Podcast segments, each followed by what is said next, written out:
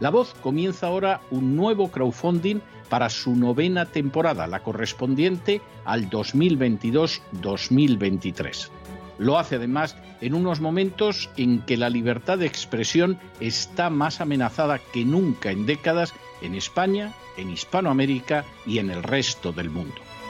Una vez más, como en las temporadas anteriores, está en sus manos la conclusión o la continuidad del programa La Voz. Debido a la crisis económica creciente, al cambio del dólar en relación con el euro y sobre todo a la censura del programa en redes con su correspondiente desmonetarización, en esta novena temporada nos vemos obligados a subir el objetivo hasta la cifra de 130 mil dólares. Con el crowdfunding se mantiene la emisión en directo, en abierto y de forma gratuita del programa a través de YouTube, iBox, SoundCloud, Spotify, Apple Podcasts, Google Podcasts, Tunnel y Stitcher. Además, por supuesto, de encesarvidal.tv. De hecho, es este crowdfunding el que permitirá poder seguir emitiendo en cesarvidal.tv, ya que sin la continuidad de la voz no puede haber continuidad de contenidos en ese canal televisivo. Si la voz, tras la conclusión de esta temporada, no pudiera regresar en el mes de octubre, quizá no sucedería algo tan grave. Una vez más, habría quedado de manifiesto, como tantas veces a lo largo de la historia de las naciones hispanas, que para muchos es preferible quejarse, protestar o amargarse a enfrentarse de manera práctica con un problema concreto. No pasaría nada.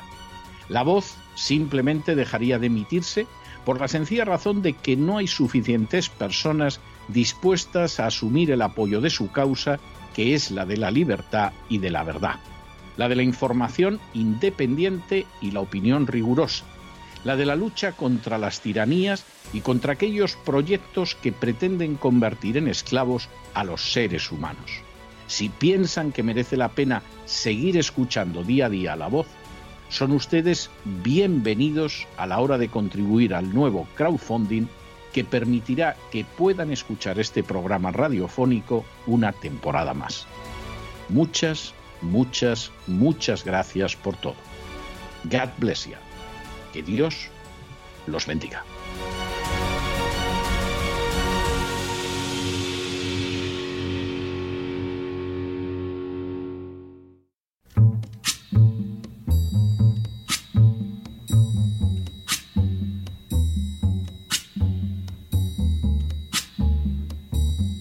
La voz con César Vidal, desde el exilio. When the night has come and the land is dark and the moon is the only light we'll see. No, I won't be afraid. Oh, I won't be afraid just as long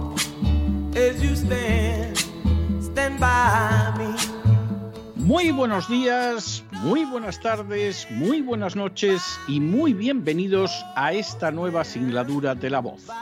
Soy César Vidal, hoy es el martes 31 de mayo de 2022 y me dirijo a los hispanoparlantes situados a uno y otro lado del Atlántico y como siempre lo hago desde el exilio. Corría el año 1613 cuando se publicó en España una novela breve de notables características. En sus páginas se relataba, por ejemplo, cómo dos pícaros jóvenes se trasladaban a Sevilla para vivir de la delincuencia. Precisamente, tras perpetrar su primera acción ilegal, eran informados de cómo la delincuencia no se podía practicar por libre en la ciudad sino que tenían que contar con el respaldo del AMPA local. Con ella entran en contacto ambos jóvenes precisamente cuando se reúne en el patio de Monipodio y es así como ambos descubren que la delincuencia se puede mantener sobre la base de una estrecha colaboración con las autoridades y en especial con aquellas relacionadas con mantener el orden e impedir el delito. A pesar de que ocasionalmente esas autoridades se vean obligadas a detener a algún ladrón, las relaciones son buenas porque existen beneficios mutuos y los amigos de lo ajeno comparten sus mal ganadas riquezas con los alguaciles y otros funcionarios del orden. Como señala el propio Monipodio, maestro y jefe de ladrones, conviene que se cumpla aquel refrán que dice, no es mucho que a quien te da la gallina entera, tú des una pierna de ella. Más disimula este alguacil en un día que nosotros le podemos ni solemos dar en ciento. En otras palabras, los ladrones pueden robar a placer gracias a aquellos que tendrían que impedirlo, pero que sin embargo, valiéndose de su inmensa autoridad, los ayudan a hacerlo.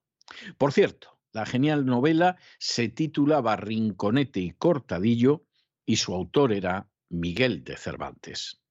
En las últimas horas hemos tenido nuevas noticias sobre la inmensa estafa que significa para los ciudadanos americanos la ayuda destinada al gobierno de Ucrania.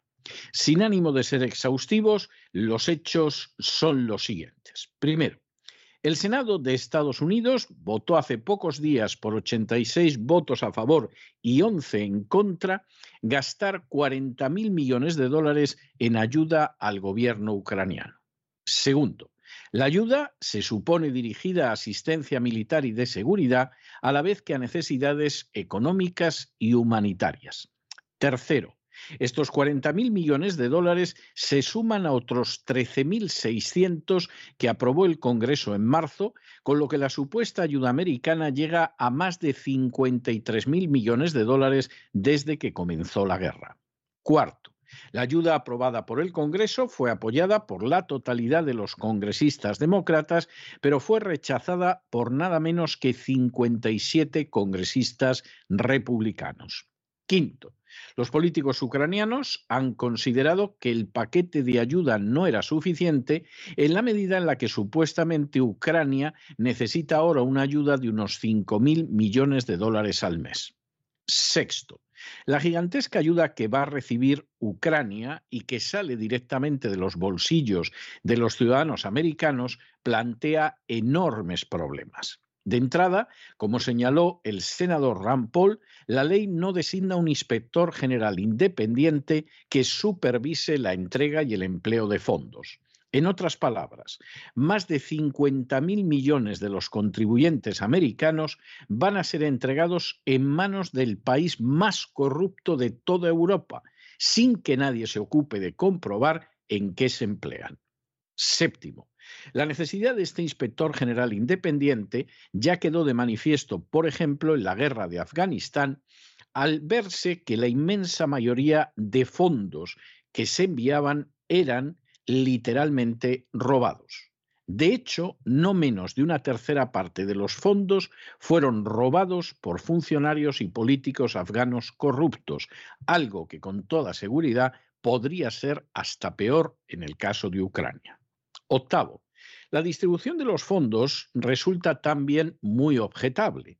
6.000 millones de dólares están destinados a la iniciativa de asistencia en seguridad de Ucrania, que incluye armas, equipo y apoyo logístico. Noveno, este dinero se añade a los cerca de 4.000 millones de dólares en armas que Estados Unidos ha entregado a Ucrania desde el mes de febrero. Décimo, de manera bien significativa, 9.000 millones van a renovar los arsenales de Estados Unidos, no de Ucrania un décimo. Igualmente hay otros 3.900 millones que son destinados a ayudar a los aliados europeos en la renovación de sus arsenales y el despliegue de sus tropas, pero tampoco a Ucrania. Duodécimo, mucho menor es la cantidad destinada a ayudar a los refugiados ucranianos, que se cifra en 900 millones de dólares. Por supuesto, esta ayuda va a los refugiados ucranianos en Occidente y no al más de medio millón de ucranianos que han decidido refugiarse en Rusia, ni tampoco a los que han venido refugiándose en esta nación desde el golpe de Estado de 2014. Décimo tercero. Otros 8.000 millones de dinero de los contribuyentes van a parar al Fondo de Apoyo Económico del Gobierno que necesita el dinero para ocuparse de emergencias, pagar salarios de funcionarios y mantener el funcionamiento de los servicios sociales. Décimo cuarto. Otros 5.000 millones están destinados a la inseguridad alimenticia global Inseguridad que deriva no de razones objetivas, sino de los trastornos procedentes de la imposición de sanciones contra Rusia. Unas sanciones que están causando más trastorno a terceras naciones, especialmente las que componen la Unión Europea e incluso los Estados Unidos, que a la propia Rusia. Décimo quinto. Este paquete de ayuda se supone que podría mantener la resistencia armada ucraniana hasta el mes de septiembre en otras palabras, mantener la guerra contra Rusia en Ucrania va a implicar nuevos paquetes de decenas de miles de dólares de gasto para los contribuyentes americanos. De hecho, este paquete ya implica bastante más del presupuesto militar de Rusia. Décimo sexto. El senador Rampol señaló que no se puede ayudar a Ucrania a costa de minar las bases de la economía americana que Estados Unidos lleva gastada en esta guerra una cantidad que es superior a todo el presupuesto militar de Rusia y que el dinero ya enviado por Estados Unidos a Ucrania supera el gasto total del primer año de guerra en Afganistán. Y decimos séptimo, Rampol señaló también cómo la ayuda a Ucrania equivale al presupuesto anual del Departamento de Estado y es superior al presupuesto del Departamento de Seguridad Nacional, absolutamente imprescindible para mantener las fronteras de Estados Unidos en orden. Como venimos anunciando desde hace meses, la guerra de Ucrania es un gigantesco negocio precisamente para los que respaldan a los nacionalistas ucranianos. No se trata solo de que han logrado sustituir en parte el gas ruso por un gas licuado americano que cuesta un 40% más a la economía de la Unión Europea. No se trata solo de que están provocando una amenaza artificial de hambrunas que les permite especular con la miseria de la gente del planeta y debilitar todavía más a los gobiernos no sometidos a la agenda globalista. No se trata solo de que están multiplicando los inmensos beneficios de las compañías armamentísticas de una manera impensable en la era Trump, en que Estados Unidos no entró en una sola guerra nueva. Se trata de que además podrán robar del presupuesto nacional de los Estados Unidos con absoluta impunidad. La gigantesca cantidad de más de 40.000 millones de dólares de los ciudadanos americanos convertida en supuesta ayuda a Ucrania es un inmenso negocio y oculta una estafa colosal. Casi la quinta parte está destinada a renovar los más que abarrotados arsenales americanos, es decir, ese dinero irá a las arcas de la industria armamentística. Casi la décima parte va a parar a arsenales europeos, a los que Estados Unidos también vende armas. Por añadidura, los refugiados recibirán, en teoría, una ayuda que ronda el 1%, mientras que políticos y funcionarios ucranianos se llevarán no menos del 20% de la ayuda. Eso sobre la base de que no actúen según su línea habitual de robar a manos llenas, como llevan haciéndolo desde hace décadas, incluyendo al oligarca, jefe y valedor del propio presidente Zelensky. Estados Unidos quizá no cuenta con los fondos necesarios para asegurar la tranquilidad en escuelas y barrios. Quizá no cuenta con los fondos necesarios para contar con vías de comunicación que se asemejen a las europeas o chinas en sectores del transporte como el tren. Quizá no cuenta con los fondos necesarios para controlar las fronteras e impedir la inmigración ilegal. Quizá no cuenta con los fondos necesarios para disponer de transportes públicos dignos de tal nombre en ciudades de la relevancia de Miami. Quizá no cuenta con los fondos necesarios para evitar que muchos jubilados tengan que seguir trabajando después de la jubilación para poder subsistir. Pero al parecer, Estados Unidos sí cuenta con decenas de miles de millones de dólares que puede desperdiciar en una guerra que no afecta lo más mínimo a los intereses del pueblo americano, aunque sí a los del complejo industrial militar y, por supuesto, a los negocios de la familia Biden. En medio de esa gigantesca estafa que tiene como víctima principal al pueblo americano, no debería sorprendernos que también los nacionalistas ucranianos, corruptos y ladrones hasta la médula, obtengan beneficio. A fin de cuentas, como decía Monipodio, el jefe de los ladrones de Sevilla, ¿cómo no se va a tolerar que aquellos que permiten que nos quedemos con la gallina entera se coman una pata? Y más, si esa pata, quien la paga es el pueblo americano. Pero no se dejen llevar por el desánimo o la frustración. Y es que a pesar de que los poderosos muchas veces parecen gigantes, es solo porque se les contempla de rodillas. Y ya va siendo hora de ponerse en pie. Mientras tanto, en el tiempo que han necesitado ustedes para escuchar este editorial, la deuda pública española ha aumentado en más de 7 millones de euros y ahora está aumentando más gracias a la gran estafa ucraniana. Muy buenos días, muy buenas tardes, muy buenas noches. Les ha hablado César Vidal desde el exilio. Que Dios los bendiga.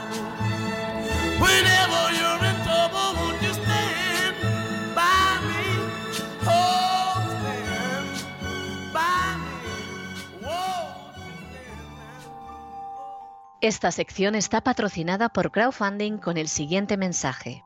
Nuestro Señor Jesucristo, el único Dios verdadero, es misericordioso y nuestro Salvador.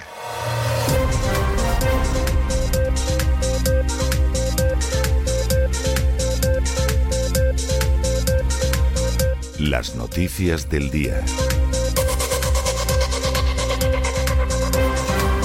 Estamos de regreso y estamos de regreso después de ese editorial que hemos dedicado a la gran estafa ucraniana, porque es que hay gente que no sabe el mundo en el que vive, no tiene ni idea, ni la menor idea. Y aquí se cree que hay una lucha entre la democracia y la libertad y el totalitarismo, incluso el comunismo. Despertad, imbéciles, que no se trata de eso que aquí lo que hay son unos negocios inmensos con los que se forra, pero hasta que les sale el dinero por las orejas, el complejo industrial militar de Estados Unidos y sus paniaguados en la OTAN. Despertad, imbéciles, porque os van a sacar todavía más dinero para mantener una gigantesca maquinaria de corrupción. Y además, esto no es nuevo. Cualquiera que se haya enterado de lo que fue la guerra de Afganistán, pero casi nadie sabe lo que fue la guerra de Afganistán. Es más, no solo es que no lo sabe, si lo supo alguna vez no lo recuerda. Tendría que saber que cuando finalmente se nombró un supervisor de cuentas, como ahora quería el senador Ram Paul que se nombrara un supervisor de cuentas, y por supuesto en el Senado le han dicho que ni hablar, lo que descubrió es que por lo menos la tercera parte del dinero que se gastó en Afganistán se la llevaron afganos corruptos. De lo que se llevaran los americanos corruptos no tenemos la cifra, pero pueden ustedes dar por seguro que no se organizó una guerra así para que al final los afganos se lleven la parte del león de la corrupción y del latrocinio. Y adelantemos esto, en lo que está durando la guerra, un trimestre escaso, Estados Unidos ya se ha gastado más que todo lo que se gastó en el primer año completo de la guerra de Afganistán, porque ya sabemos cómo robar más a favor del complejo industrial militar. Bueno, pero la ayuda humanitaria, pero ¿qué ayuda humanitaria? Vamos a ver, de entrada, de entrada, lo que en un momento determinado son centenares de miles de refugiados ucranianos que han huido de los nacionalistas ucranianos, esos han huido hacia Rusia. Llevan huyendo hacia Rusia desde el año 2014, desde el año del golpe ucraniano. Y por supuesto a esa gente no le va a llegar un céntimo. Pero es que la ayuda humanitaria que llega por otros lados, ¿cómo se ve que la gente desconoce lo que son Ucrania y los nacionalistas ucranianos?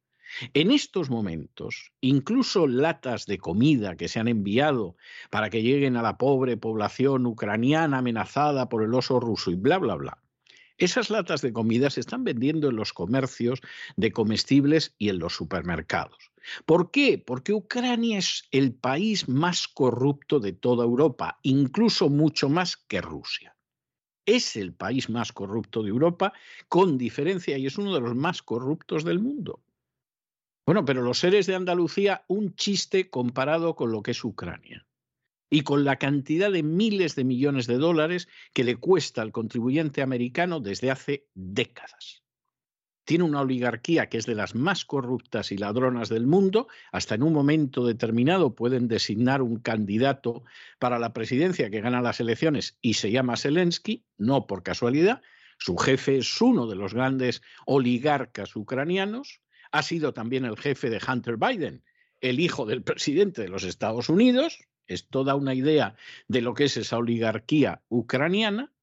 Y por supuesto es una oligarquía que lleva robando miles de millones de dólares desde hace muchísimo tiempo y, por supuesto, con la vista gorda de las autoridades americanas en el país, que entre otras cosas, pues se dedican a dar golpes del Estado, a abrir laboratorios de armamento bioquímico prohibidos por la legalidad internacional y a un larguísimo y lamentable etcétera.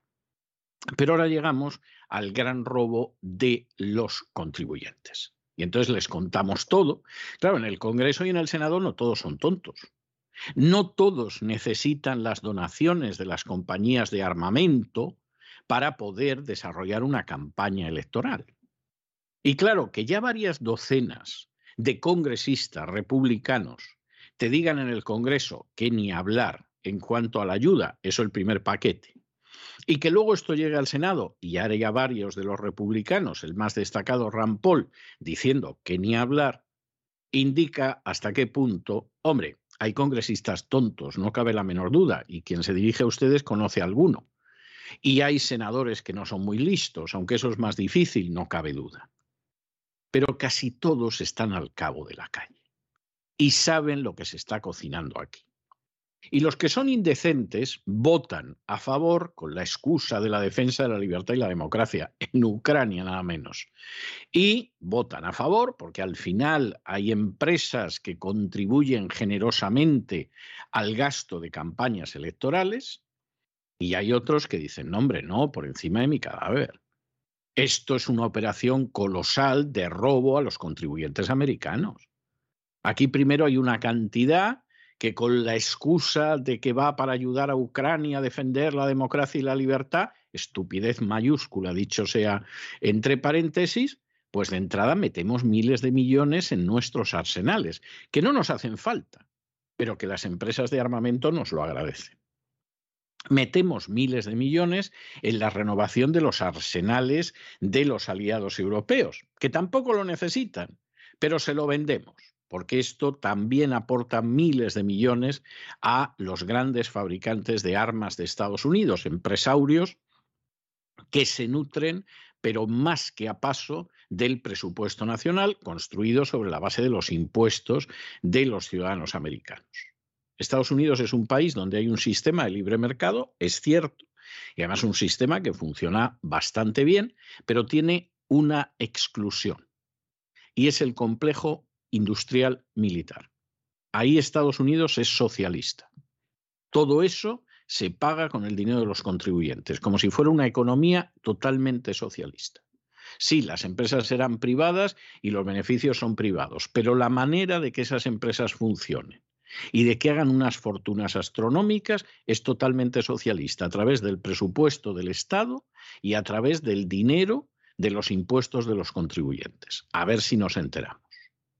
Y luego, al final de todo esto, de decenas de miles de millones, quedan algunas cantidades que se las van a llevar los políticos ucranianos. Y que bueno, son ayuda, que si la seguridad, que si el funcionariado, eso lo van a robar a manos llenas. Y el que, y el que crea que no es que no tiene ni idea de lo que es la política ucraniana.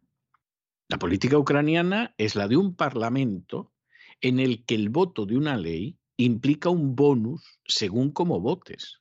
Y según el tipo de norma o de ley está establecido el bonus. Y tú eres un diputado en ese Parlamento, en la Rada, y ya sabes que votar sí o votar no a determinada ley, norma, reglamento, etcétera, significa que te ingresan un bonus, que no es otra cosa que un soborno, que además está hasta tasado.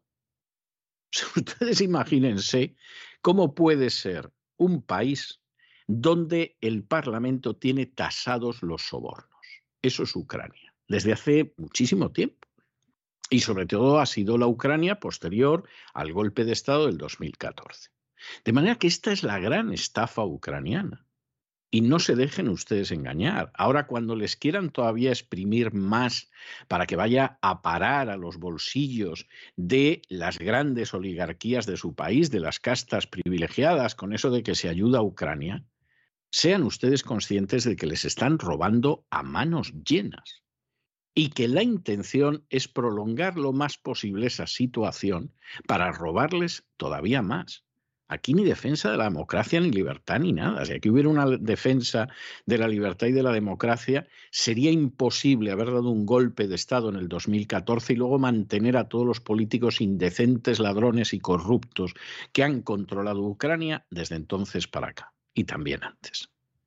Y los que no se han enterado de esto no saben de qué va la vaina. Esos están en, en sus historias y en a ver si les colocan publicidad institucional las distintas instituciones. Es decir, están en ser furcias mediáticas, en la medida de lo posible, lo mejor pagadas en su alquiler.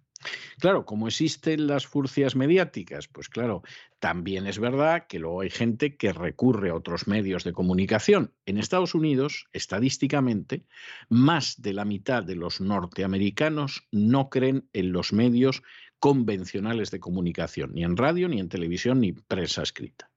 Cuando esto lo comentas con algunos americanos, te dicen, yo creo que mucho más. ¿eh?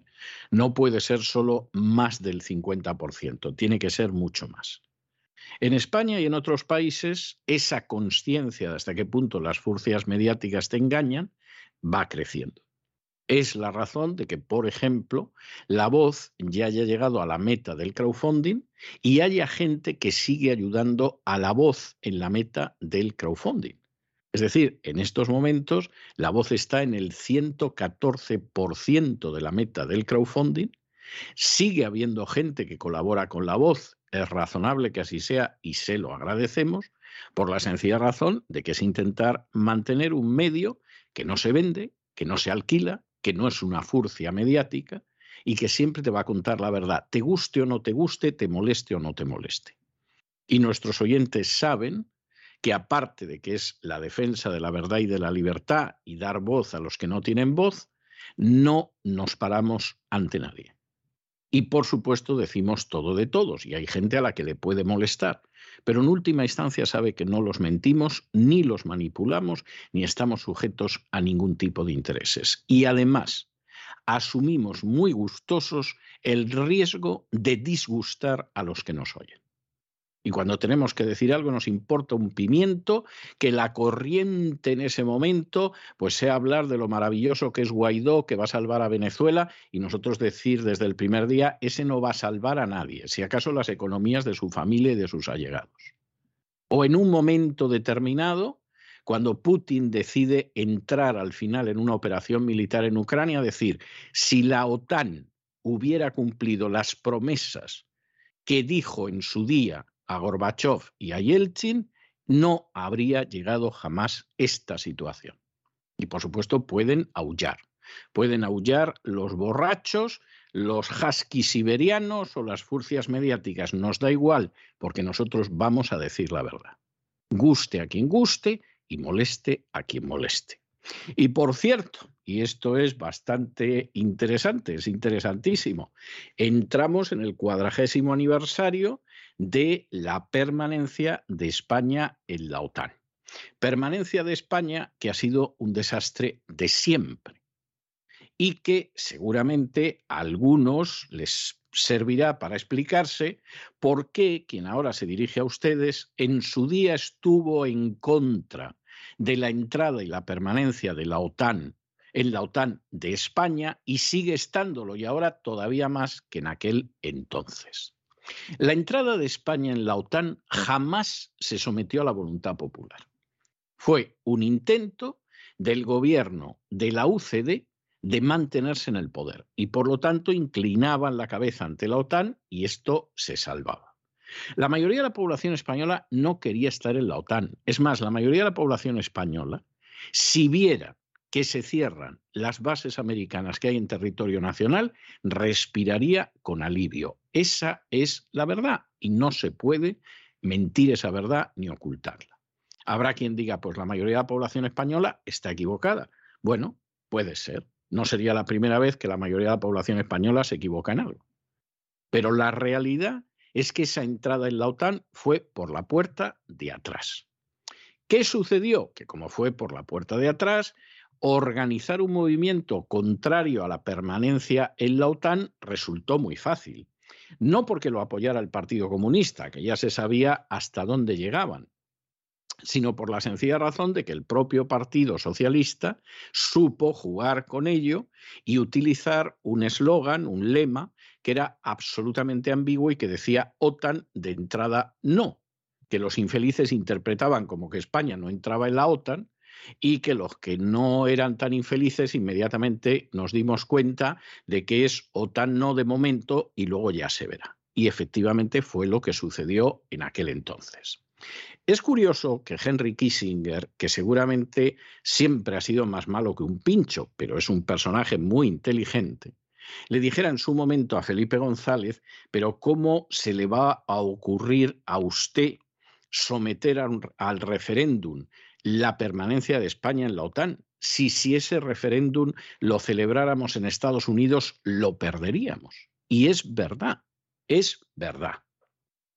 Si en estos momentos en Estados Unidos se sometiera a votación popular si Estados Unidos sigue o no sigue en la OTAN, la mayoría de los ciudadanos americanos votaríamos en contra. Y además absolutamente convencidos. Y lo mismo pasaría en la inmensa mayoría de las naciones de Europa. Hombre, a lo mejor en Lituania, que es ese gran lavadero de dinero de la corrupción para todo el mundo, especialmente para Europa, no. Pero si en estos momentos hubiera un referéndum limpio, en Portugal, en España, en Italia, en Francia, en Alemania, etcétera, diciendo se quiere usted marchar de la OTAN, de la OTAN se iba a ir casi todo el mundo. En España, primero la UCD nos metió, luego el Partido Socialista no nos dejó salir, porque efectivamente los socialistas que habían dicho la OTAN de entrada no, en un momento determinado, pues se vieron que no podían salir si querían seguir en el poder, para que vean ustedes los límites de la libertad, la independencia y la soberanía de España como nación, y entonces dijeron, bueno, permanecemos en la OTAN, pero con una serie de condiciones. No va a haber armamento nuclear, eh, España no va a estar en la estructura militar de la OTAN, etcétera. Y bueno, hubo gente que dijo, hombre, bueno, si es así, vamos a votar que sí, tampoco es cuestión de que caiga el gobierno socialista, bla, bla, bla, bla, bla, bla, bla, bla, bla. Porque las condiciones en virtud de las cuales los españoles, por un pelo, decidieron quedarse en la OTAN, los gobiernos sucesivos, tanto del Partido Popular como del Partido Socialista, las han violado tranquilamente. Y España es OTAN, OTAN. OTAN, OTAN sin ningún beneficio, porque desde luego la OTAN no va a defender Ceuta y Melilla como no nos defendió en la crisis de Perejil, si pasa algo en Canarias, no cuenten ustedes con una defensa de la OTAN ni de broma, si acaso que nos sienten en la misma mesa a España y a Marruecos y al final Marruecos se quede con lo que quiera, eso es lo que hay. Y por supuesto, asumiendo riesgos, asumiendo peligros y asumiendo gastos que España no está para asumir. Pero claro, como siempre hay una pequeña oligarquía de las castas privilegiadas que se beneficia, pues ahí estamos. Es algo verdaderamente tremendo. O sea que este acto en el que ha estado el rey Felipe VI y ha estado el secretario general de la OTAN, Jens Stoltenberg, que es uno de los personajes más siniestros y desagradables de la política internacional, y por allí, por supuesto, pues ha aparecido el embajador de Ucrania. Y como no, pues eh, habrán recordado a Solana, el carnicero de Sarajevo, pues esto indica hasta qué punto España no es un país libre, independiente y soberano. No lo es. La única razón no es la OTAN, pero evidentemente la OTAN ha contribuido mucho a ello. Luego añadan ustedes la sumisión absoluta del rey abajo de todos o prácticamente todos a la agenda globalista. Recuerden ustedes alguna fotografía como la de todos los diputados en el Congreso aplaudiendo como focas amaestradas a Zelensky y sabrán ustedes dónde está España. y no sirve darle más vueltas al asunto. Examinamos estas y otras cuestiones que les afectan y vaya si les afectan con la ayuda absolutamente irrenunciable de María Jesús Alfaya. María Jesús, muy buenas noches. Muy buenas noches, César. Muy buenas noches a todos los oyentes de La Voz. Vamos con la información de nuestro país, porque ayer el presidente del Gobierno participaba en el acto de celebración del 40 aniversario de la adhesión de España a la OTAN. Este acto tenía lugar en el Teatro Real de Madrid. Durante su intervención, Pedro Sánchez destacaba que España celebraba hoy, les leemos, 40 años de alianza con un grupo de países que comparten con nuestro país la misma idea de democracia y unas sociedades que se gobiernan desde la libertad, la justicia, la igualdad y el pluralismo político. Estas eran sus palabras. Esta celebración histórica se produce un mes antes de que España acoja la primera cumbre de la OTAN. El presidente del Gobierno también subrayaba lo siguiente. La pertenencia a la OTAN cumple una misión trascendental, nos permite ser lo que somos y garantiza que seremos lo que España quiera ser, porque no hablamos solo de una alianza militar, sino de un frente común en defensa de los principios que originan la prosperidad y el bienestar de nuestros pueblos algo muy cuestionable lo que está diciendo el presidente del gobierno, como la mayoría de lo que dice, efectivamente. El acto estaba presidido por el rey Felipe VI. Contó con la participación del secretario general de la Alianza, Jens Stoltenberg, los exsecretarios generales de la Alianza, los expresidentes del Gobierno de España, ministros del Ejecutivo y representantes de altas instituciones del Estado. A la conmemoración ha asistido también el embajador de Ucrania en España y el consejero diplomático del presidente ucraniano, que se encuentra de visita oficial en Madrid. Pero España Pese a estas alaracas de Pedro Sánchez sobre la pertenencia a la OTAN y lo que significa para él, nuestro país no se ha adherido todavía al organismo de la OTAN que está especializado en bioterrorismo y armas biológicas, el JCBERN, es decir, el Joint Chemical, Biological, Radiological and Nuclear Defense Center of Excellence. Es algo bastante grave que no pertenezcamos a este organismo, máxime en un momento en el que las armas biológicas se han convertido en un foco de preocupación de primer nivel, tanto para los gobiernos y fundamentalmente para la sociedad y la población en su conjunto. Precisamente esta semana se ha organizado una jornada en el Congreso de los Diputados para abordar las amenazas biológicas en España. A ella ha asistido el coronel David Martinek, director de este JCBERN. En su ponencia centrada en el análisis de las amenazas biológicas desde la perspectiva militar, daba un toque de atención a España por no formar parte todavía de este centro de especialización al que sí pertenecen países como Estados Unidos, Italia, Alemania, Francia o Reino Unido. Este coronel decía que invitaba nuevamente a España para que se uniera a este centro de excelencia. Hay que decir que entre las amenazas que se vienen detectando desde el año 2015 está el acopio de ricina, que es un compuesto que se puede conseguir en el mercado negro por Internet. Según los expertos de la Sociedad Española de Enfermedades Infecciosas, esta toxina actúa de manera muy rápida, provoca fiebre, dolor en el pecho, tos, primeramente, y a continuación produce dificultad respiratoria e hipoxemia, es decir, la disminución anormal de oxígeno en la sangre. Para tratarlo no sirve nada, no mejora con antibióticos y puede provocar la muerte entre las 36 y las 72 horas después de ser inhalada. Hay que decir que en el año 2016 varios yihadistas utilizaron medios como Telegram para organizar ataques biológicos a gran escala, precisamente también con esta toxina. Es solo un ejemplo de armas biológicas. Recuerden, si no, los laboratorios en Ucrania financiados por el hijo de Joe Biden, Hunter Biden. Y cómo han explicado que el coronavirus SARS-CoV-2 salió de un laboratorio en China, precisamente también bajo experimentación y colaboración conjunta con los Estados Unidos. Uno de los grandes problemas de la historia de España es que las cosas o no se hacen y habría que hacerlas, o se hacen y se hacen mal.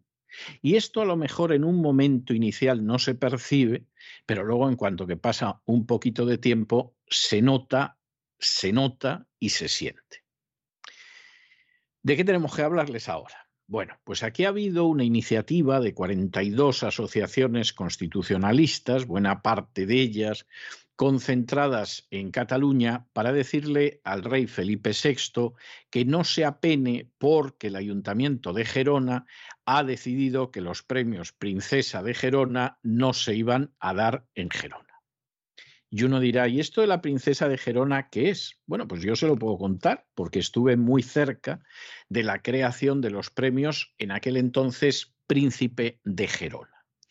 Tradición histórica de que el heredero de la corona sea el príncipe de Gerona, ninguna. Esto se lo inventaron cuando el golpismo catalán, ya es que tenía que cerrar muy fuerte los ojos y apretar para no verlo, y entonces la idea de que dijeron, hombre, pues hablamos con esos empresarios que a veces son tan generosos a la hora de pasarle comisiones al rey, esa gente que dice que, que en fin, que es muy monárquica, aunque luego son nobles, que se han dedicado a ayudar al golpismo catalán desde sus medios de comunicación, etcétera, etcétera, y vamos a crear un premio que es como el de príncipe de Asturias, pero para Cataluña. Y claro, entonces ya no es príncipe de Asturias, es príncipe de Gerona. Y algún miembro del staff de la Casa Real, cuando a mí me lo contó, se quedó sorprendido de que yo no me entusiasmara y no aplaudiera con las orejas y le dijera, esto es un disparate. Seguramente estáis muy contentos del engendro que se os acaba de ocurrir, pero si pensáis que esto va a corregir las cosas y a encauzarlas, es que no tenéis ni idea de lo que tenéis entre manos. Y entonces, claro, se disgustaban, te decían, no, es que no lo entiendes, es que no sé qué, ya, ya, ya, ya, ya. Como esto era una cesión de la corona a los nacionalistas catalanes para que no armaran demasiado ruido, en fin, no dieran un golpe de Estado, etcétera, no salió bien, porque no podía salir bien. Entonces, todavía durante algún año hubo el premio Príncipe de Gerona, que se lo daban al actual rey Felipe VI, que era príncipe entonces, y luego, pues claro, venía para la princesa de Asturias. Pero este año, mira tú por dónde el ayuntamiento de Gerona ha dicho, pero esto del príncipe de Gerona o la princesa de Gerona, qué estupidez es esto. Aquí en Gerona no se le da el premio en absoluto.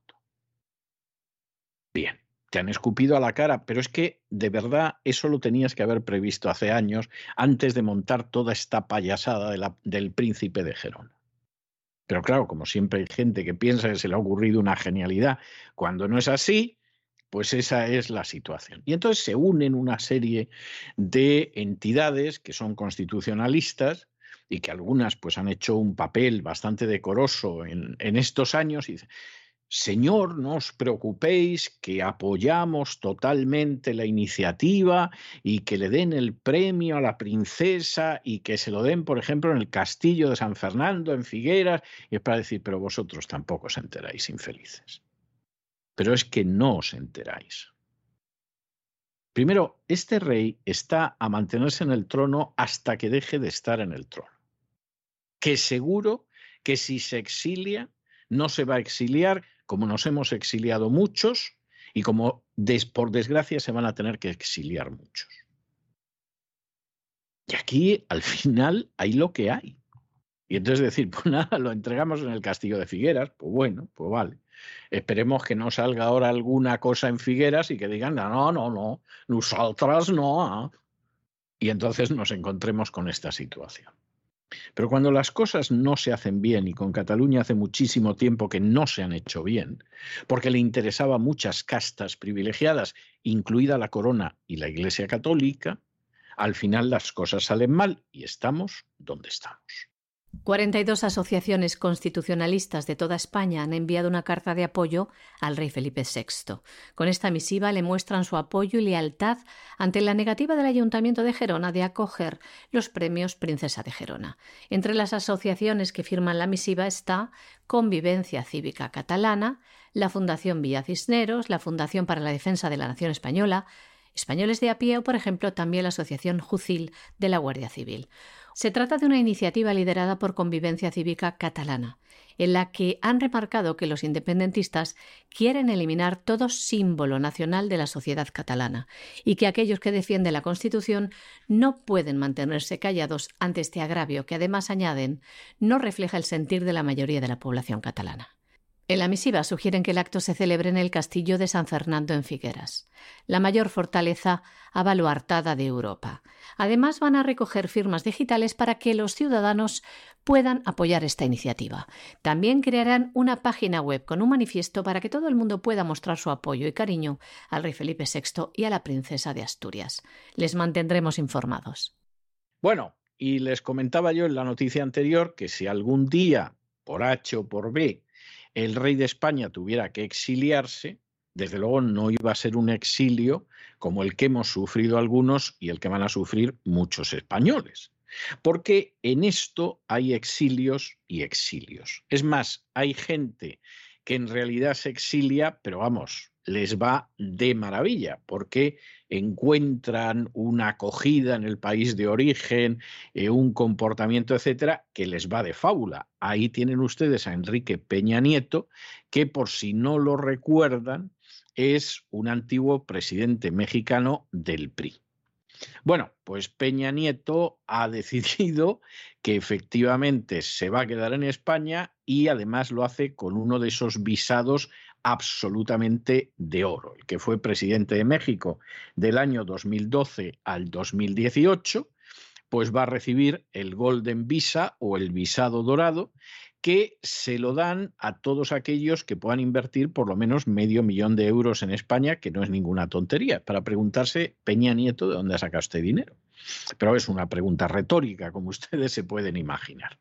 Y por supuesto, esto hace que Peña Nieto, que por si acaso en algún momento, y dado que a algunos de sus hombres se les va acercando la Administración de Justicia por lo que pasó durante su gobierno, pues no le va a pasar nada, porque está en España y España no va a extraditar a Peña Nieto.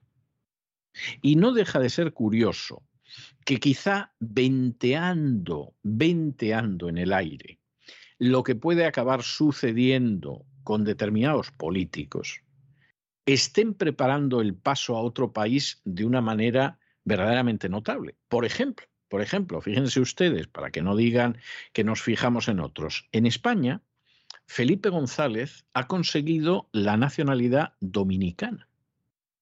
Y uno dirá, pero la nacionalidad dominicana, Felipe González, ¿para qué? Bueno, antes la tenía Bono. Y Bono, la nacionalidad dominicana, ¿para qué? Bueno, pues porque si te quieres retirar y sobre todo tienes un patrimonio inmenso que nadie puede dar razón de cómo has conseguido, pues hay países ideales y, por ejemplo, la República Dominicana no extradita a sus nacionales. De manera que, oye, tú consigues eh, en un momento determinado la nacionalidad de República Dominicana y te puede pedir eh, un juzgado español, la Audiencia Nacional Española y el Sur Subcorda que a ti no te extradita. ¿No? Eh, pues eso, eso está muy bien, ¿no? Está, está muy bien pensado. Pues sí, sí. Hay países que a la hora de que extraditen a, sus ciudadanos eh, son muy restrictivos y hay algunos que no es que sean restrictivos, es que ya de entrada te dicen que no. Hombre, si un delincuente español acaba en la República Dominicana o un delincuente turco algo así, a lo mejor te lo extraditan.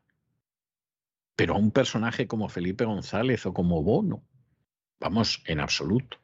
Y esperamos que ahora Bono no dirá que esto es un rumor malicioso homófobo. No, no, en absoluto, absoluto. Es, esto es una realidad evidente. Y Peña Nieto, pues evidentemente ha dicho, pues aquí yo lo que hago es que me marcho. De hecho, hay otros dos presidentes mexicanos del PRI que en un momento determinado también se marcharon y la gente no se marcha por nada. Pero hay que reconocer que no es lo mismo marcharse porque te has librado por unas horas de volar por los aires con una bomba y muy posiblemente el Ministerio del Interior de tu país lo sabía y no te avisó, que exiliarte porque tienes una cantidad de dinero que la tienes debajo de las baldosas de casa y se levantan las baldosas y dices, a ver si aquí que han empezado a investigar alguno de los que ha estado cerca de mí, me van a investigar a mí y me hacen polvo. No es lo mismo, ¿eh? No es lo mismo. El expresidente de México, Enrique Peña Nieto, se ha instalado en España. El político obtuvo en el año 2020 un permiso de residencia gracias a una fórmula que facilita los papeles a los grandes inversores. El exmandatario compró un inmueble en el madrileño barrio de Chamberí, pero vive en un chalet de lujo y tiene como vecinos, por ejemplo, al matrimonio de actores Penélope Cruz y Javier Bardem.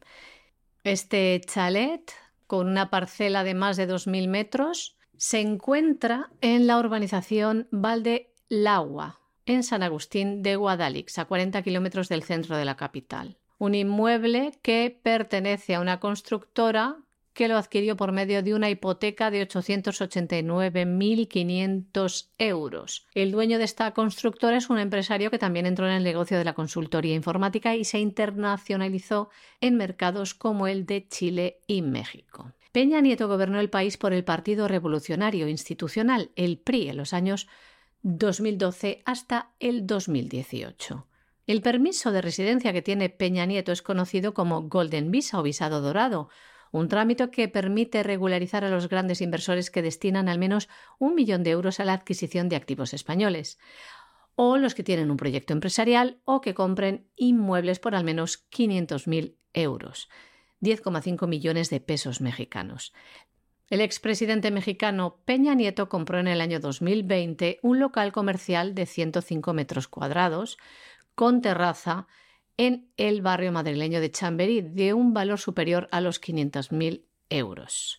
La fórmula fue creada en el año 2013 por el gobierno de Mariano Rajoy y durante todos estos años ha sido la vía más rápida y privilegiada para que decenas de magnates pues se instalen en España de distintas nacionalidades como rusos, chinos o también empresarios venezolanos. Como saben, la mayoría de ellos de la cúpula chavista que han robado al pueblo como han querido. La autorización de residencia y de trabajo de Peña Nieto no expira en octubre de este año. Tras ese periodo de dos años de estancia legal en España, el exmandatario podría solicitar la nacionalidad española o simplemente renovar su permiso actual. En el caso de renovar sus papeles, obtendría un permiso de residencia por cinco años más.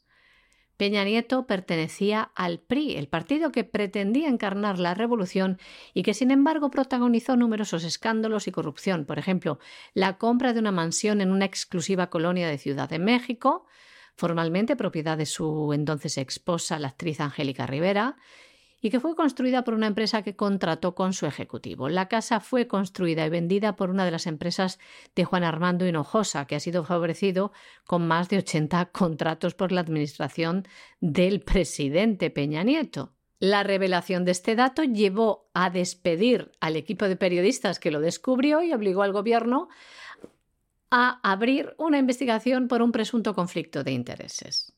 La Secretaría de la Función Pública, parte del Gobierno, no encontró delito tras meses de pesquisas. El mandato de Peña Nieto estuvo también marcado por la trama corrupta de la constructora brasileña Odebrecht. Uno de los hombres fuertes, de los hombres fuertes de Peña Nieto, Emilio Lozoya, que fue exdirector de la petrolera estatal Pemex, fue detenido a principios del año 2020 en una urbanización de lujo a las afueras de Málaga, extraditado y encarcelado en México por los delitos de lavado de activos, asociación criminal y cohecho.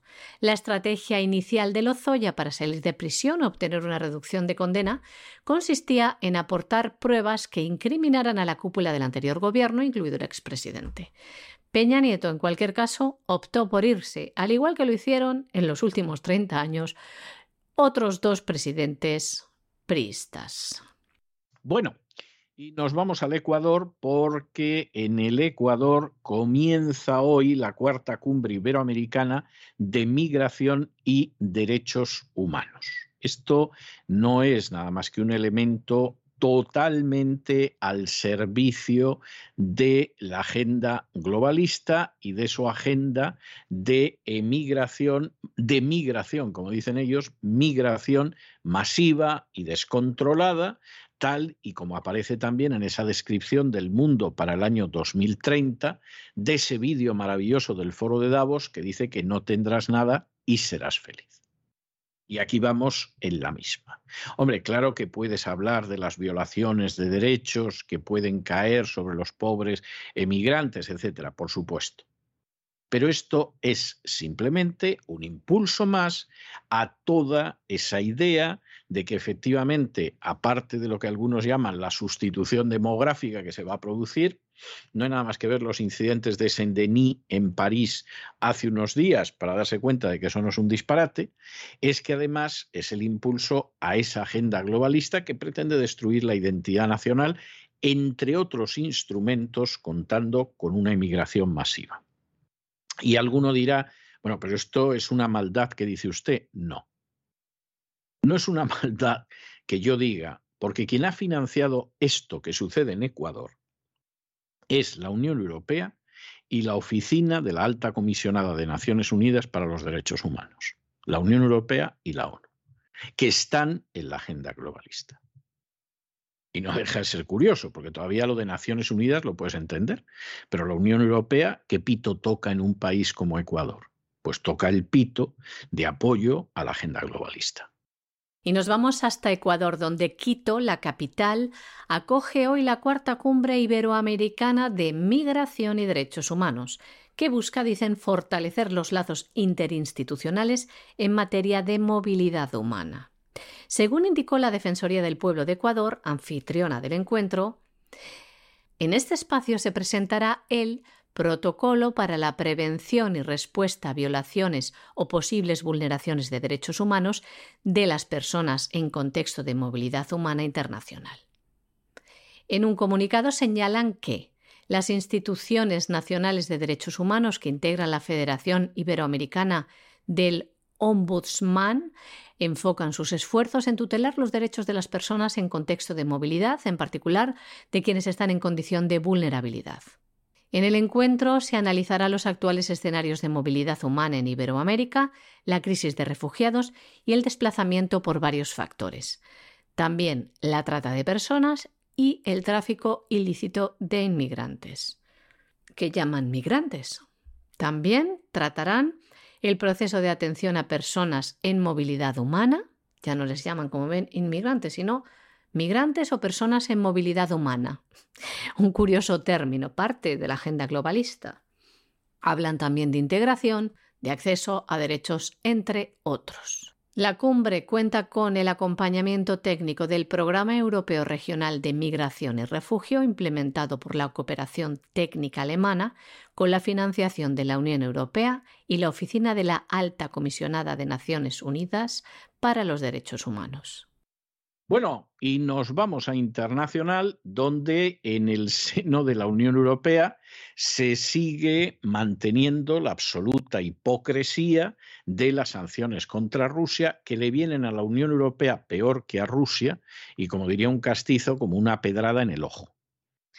La Unión Europea ha decidido que va a embargar el petróleo ruso, que es lo que llevan diciendo desde hace meses, y que en ese embargo del petróleo ruso, ya saben ustedes, para defender la democracia y la libertad, perdón que me dé la risa tonta, pero es que no lo puedo evitar, pues en ese embargo de petróleo ruso, ya hace unos días Ursula von der Bruggen ya soltó aquello de que, hombre, algo de petróleo tenemos que comprarle a Rusia, porque es que si no, Rusia lo vende por ahí y va a ganar más dinero y resulta que la vamos a hacer más rica si no compramos los europeos el petróleo.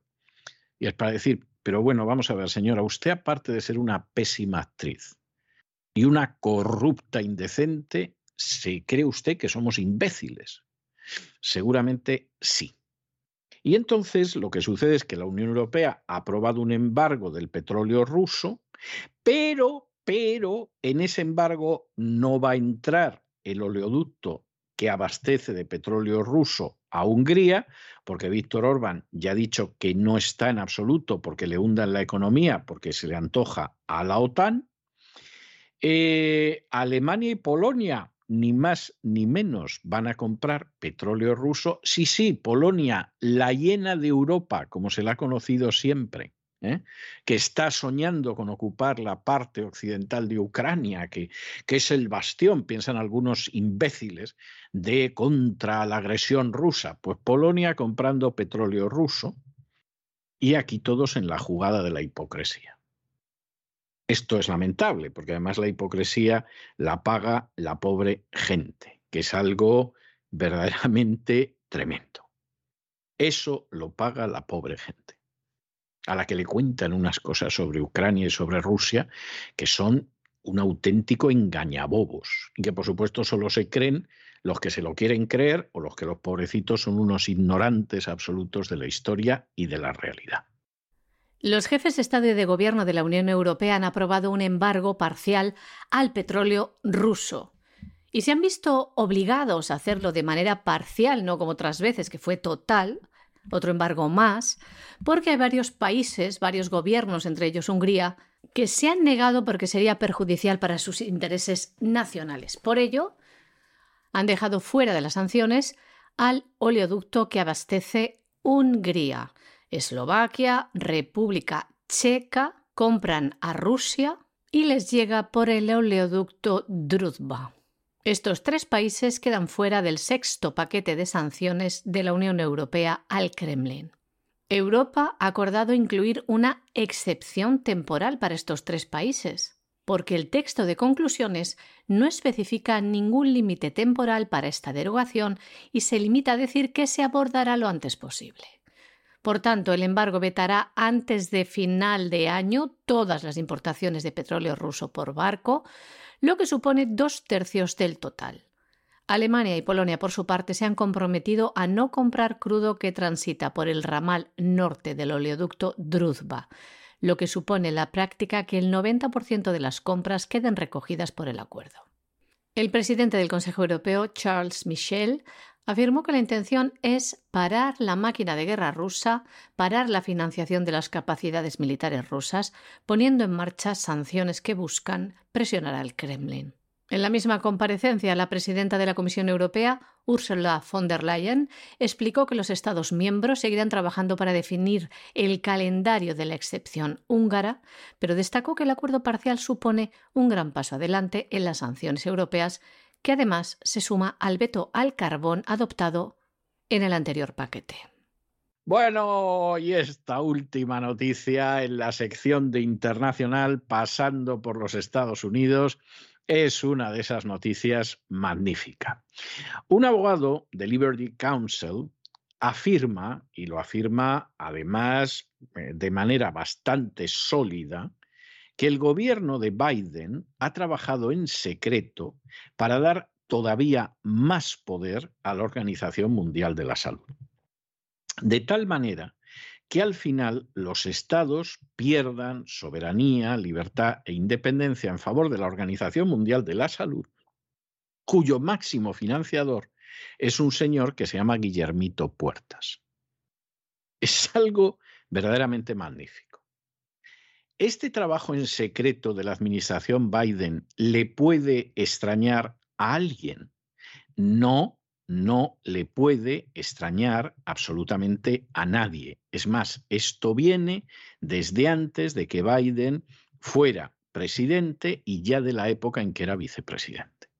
Y como Biden no es nada más que una marioneta senil en manos de la agenda globalista, no se puede esperar otra cosa. Es verdad que la Organización Mundial de la Salud últimamente le están surgiendo algunas piedras en el camino y se le pone bastante difícil imponer esto, pero su proyecto es ese. Vamos a controlar a los estados desde la Organización Mundial de la Salud, que no tiene ninguna representatividad, que depende de la Big Pharma y de la fundación de Bill Gates y que por supuesto es uno de los grandes instrumentos de ese plan tiránico y despótico que es la agenda globalista. Y ahora se descubre que Biden lo apoyaba en secreto.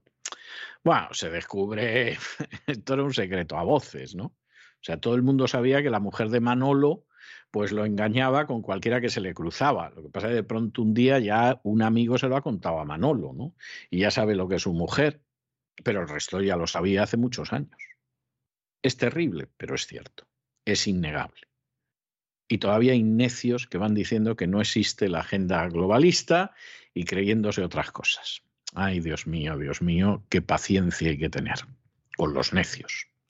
El abogado principal de la organización sin ánimo de lucro de litigios internacionales, Liberty Counsel, Jonathan Alexander, afirma que el gobierno de Joe Biden trabajó en secreto para dar más poder a la Organización Mundial de la Salud. Este abogado señala que los cambios en el Reglamento Sanitario Internacional del año 2005 de las Naciones Unidas se han estado haciendo de manera encubierta, porque saben que la población objetaría si conocieran que son inconstitucionales. Afirma que de este modo Estados Unidos está cediendo la autoridad a un organismo internacional que no rinde cuentas al pueblo. Las enmiendas al Reglamento Sanitario Internacional, que fueron recientemente propuestas por el gobierno de Joe Biden, reforzarían aún más la autoridad de la Organización Mundial de la Salud para declarar emergencias de salud pública y además anularían los órganos de gobierno de Estados Unidos. La administración de Joe Biden propuso 13 enmiendas al Reglamento Sanitario Internacional que, de ser aprobadas, alterarían las normas internacionales de salud pública incluyendo la ampliación de los poderes otorgados al director general de la OMS, los que le permiten declarar una emergencia de salud pública pasando por encima de los organismos gubernamentales de Estados Unidos. Algo que subraya este abogado es muy peligroso, pero la administración Biden niega que debilite la soberanía de los Estados Unidos. Y hasta aquí hemos llegado con nuestro boletín de hoy. María Jesús, muchas gracias, muy buenas noches. Muchas gracias a ti, César, muy buenas noches también a nuestros queridos oyentes de La Voz pero ustedes no se nos vayan porque como todos los martes tenemos un programa doble y sesión continua dedicado a la economía. Primero va a aparecer por aquí don Lorenzo Ramírez y nos va a contar en su cotidiano Despegamos cuál es la realidad económica nacional e internacional y luego tenemos la economía que se fue con don Roberto Centeno para que nos relate algunos aspectos esenciales de ese devenir económico. De manera que no se vayan, que regresamos enseguida.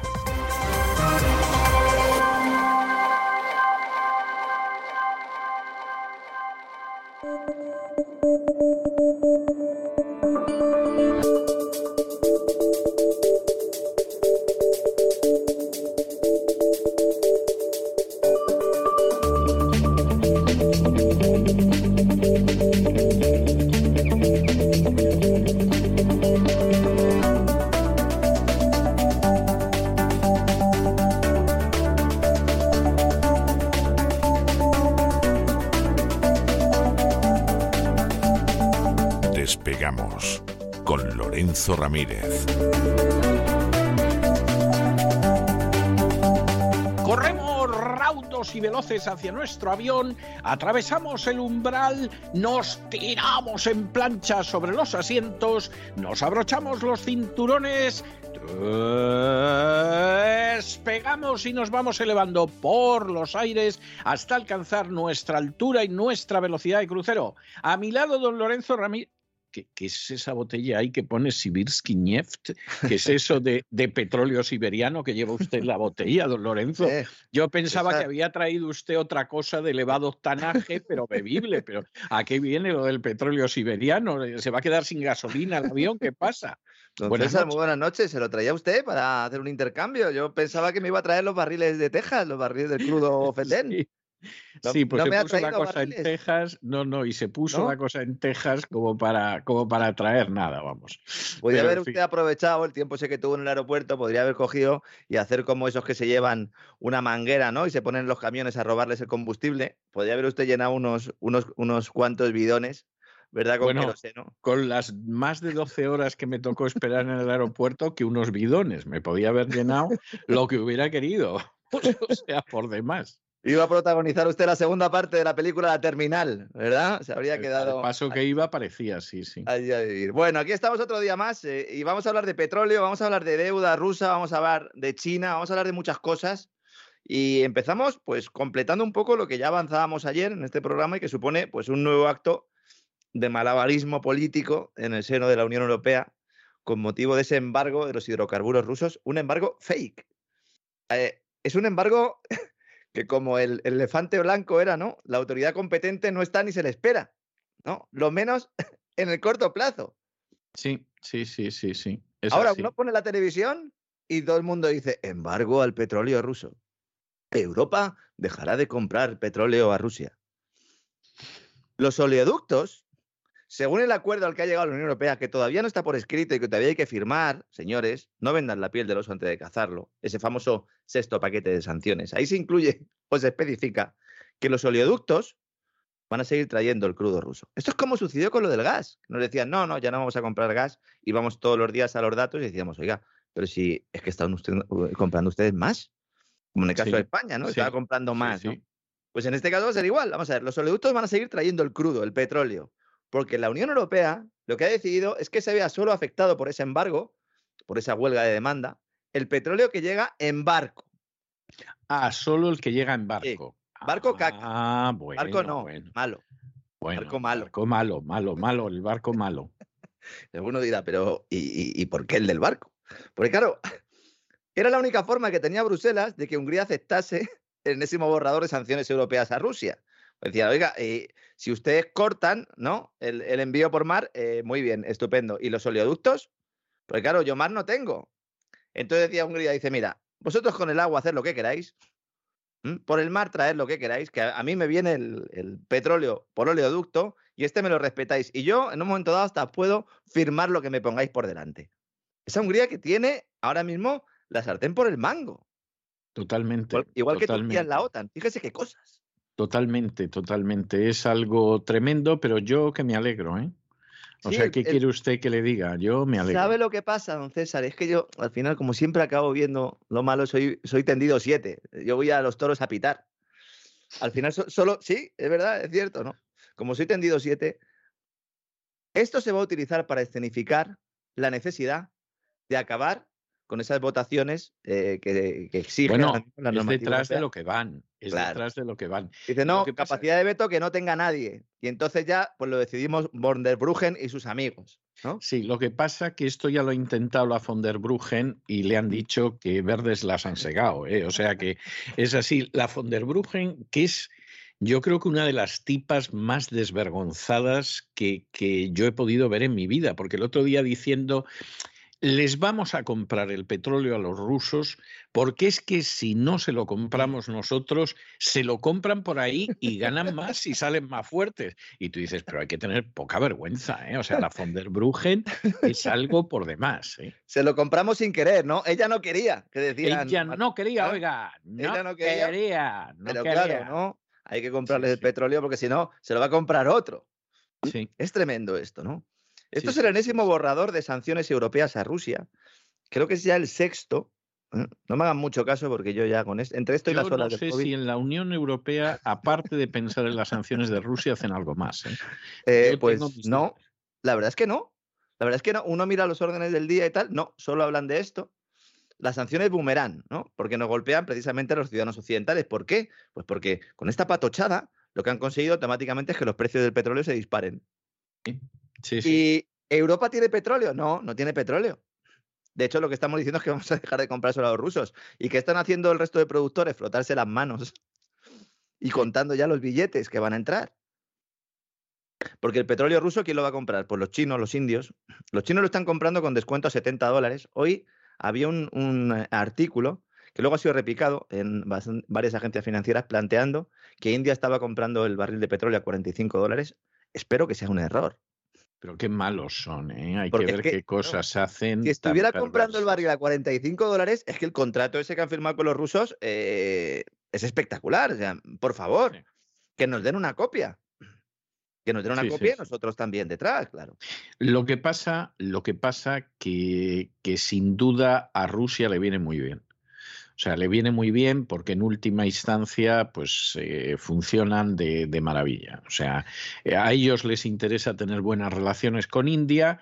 India tiene unas buenas relaciones históricas con los rusos. De hecho, yo creo que son los únicos blancos de los que hablan bien. O sea, y mm. eso se lo puedo decir porque lo he comprobado en persona hablando con indios y luego leyendo mucho a los indios, que yo lo sigo leyendo mucho. India es un país en el que nadie ha pensado. India es un país en el que nadie ha pensado, eh, cuando, o por lo menos aparentemente, claro, tampoco estamos en la cabeza ¿no? de los que toman estas decisiones.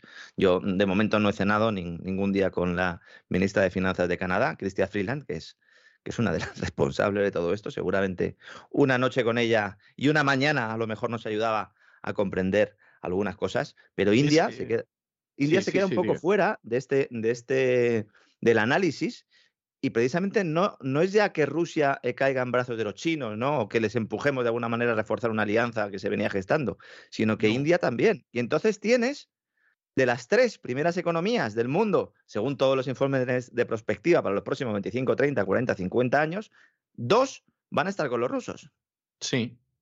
Bueno, de hecho hay otro dato que a mí me parece que es un dato para, para reflexionar y es que el E7 ya supera en producción de riqueza al G7. Mm.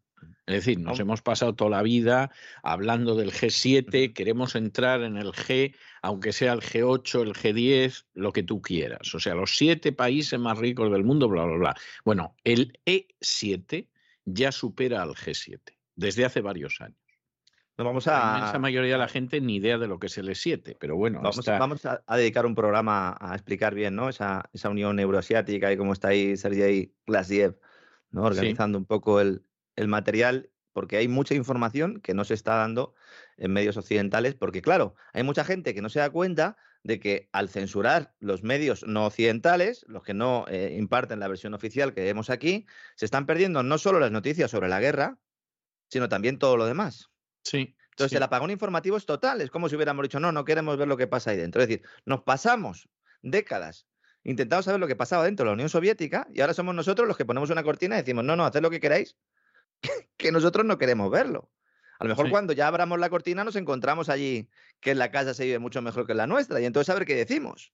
Sí, es cierto, es que es así, es así.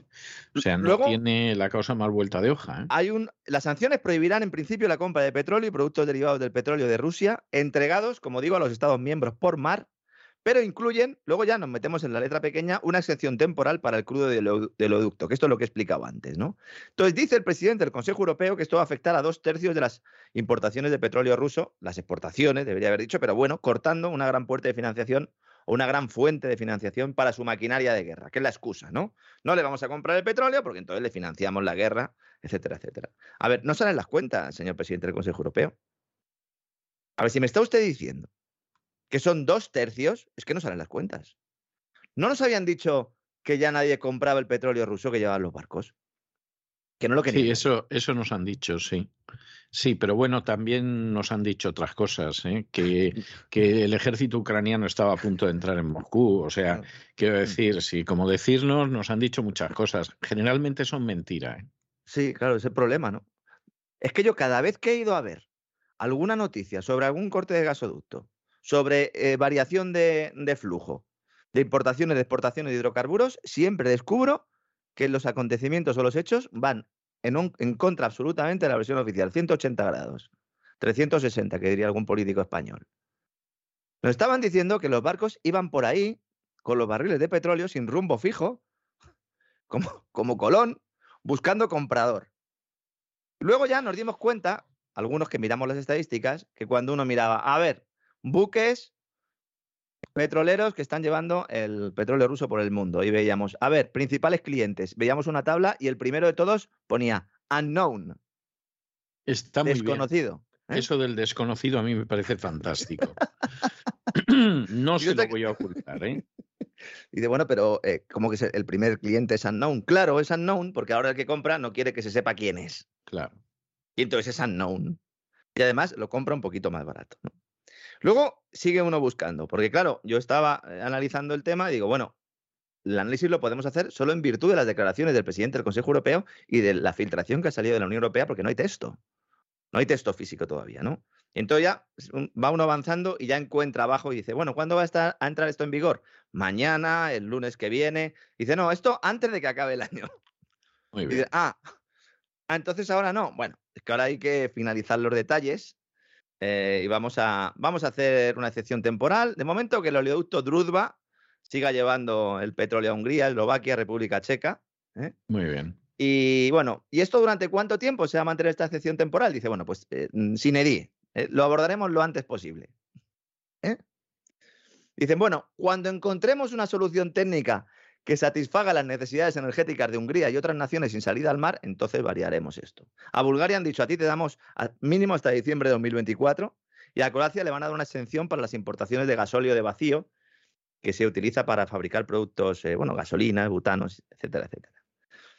Nadie está haciendo la gran pregunta aquí. Yo lo, mm, lo echo de menos en muchos medios de comunicación. Fíjese que ha sido Radio Televisión Española en, en un reportaje que han publicado en su web, bastante bueno, eh, hay que decirlo, firmado por Daniel Flores. Lo digo porque eh, en el área de datos está muy bien, porque realiza una panorámica, ¿no? Quién tiene el crudo, a quién se lo podríamos comprar, etcétera, etcétera. Lo recomiendo a todo el mundo con mapitas y todo. Y claro, aquí la historia es, bueno, y entonces este petróleo, estos 2,7 millones de barriles aproximadamente, ¿a quién se los vamos a comprar?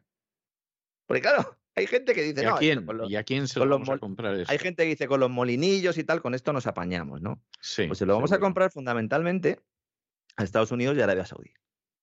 Anda, qué bien. ¿Mm? Anda, qué bien, qué bien, qué bien. Aquí hay varios problemas. Uno, Estados Unidos eh, no tiene excedente. ¿eh? Estados Unidos está liberando reservas para bajar precios a nivel global. Bueno, que se lo digan a los, a los norteamericanos que están sufriendo ese incremento de precio de combustible, etcétera, etcétera. Arabia Saudí ha dicho, yo, yo vendo, pero yo tengo un millón de barriles diarios que podría producir, si me apuras, un millón setecientos cincuenta mil ya forzándolo mucho. Es decir, no va a haber suficiente petróleo.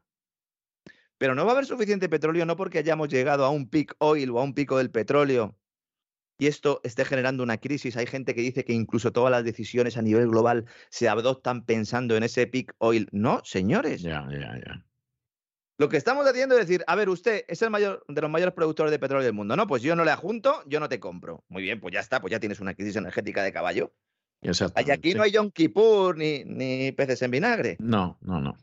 Claro, porque las otras dos crisis de petróleo pues, eh, tuvieron otra historia detrás, ¿no?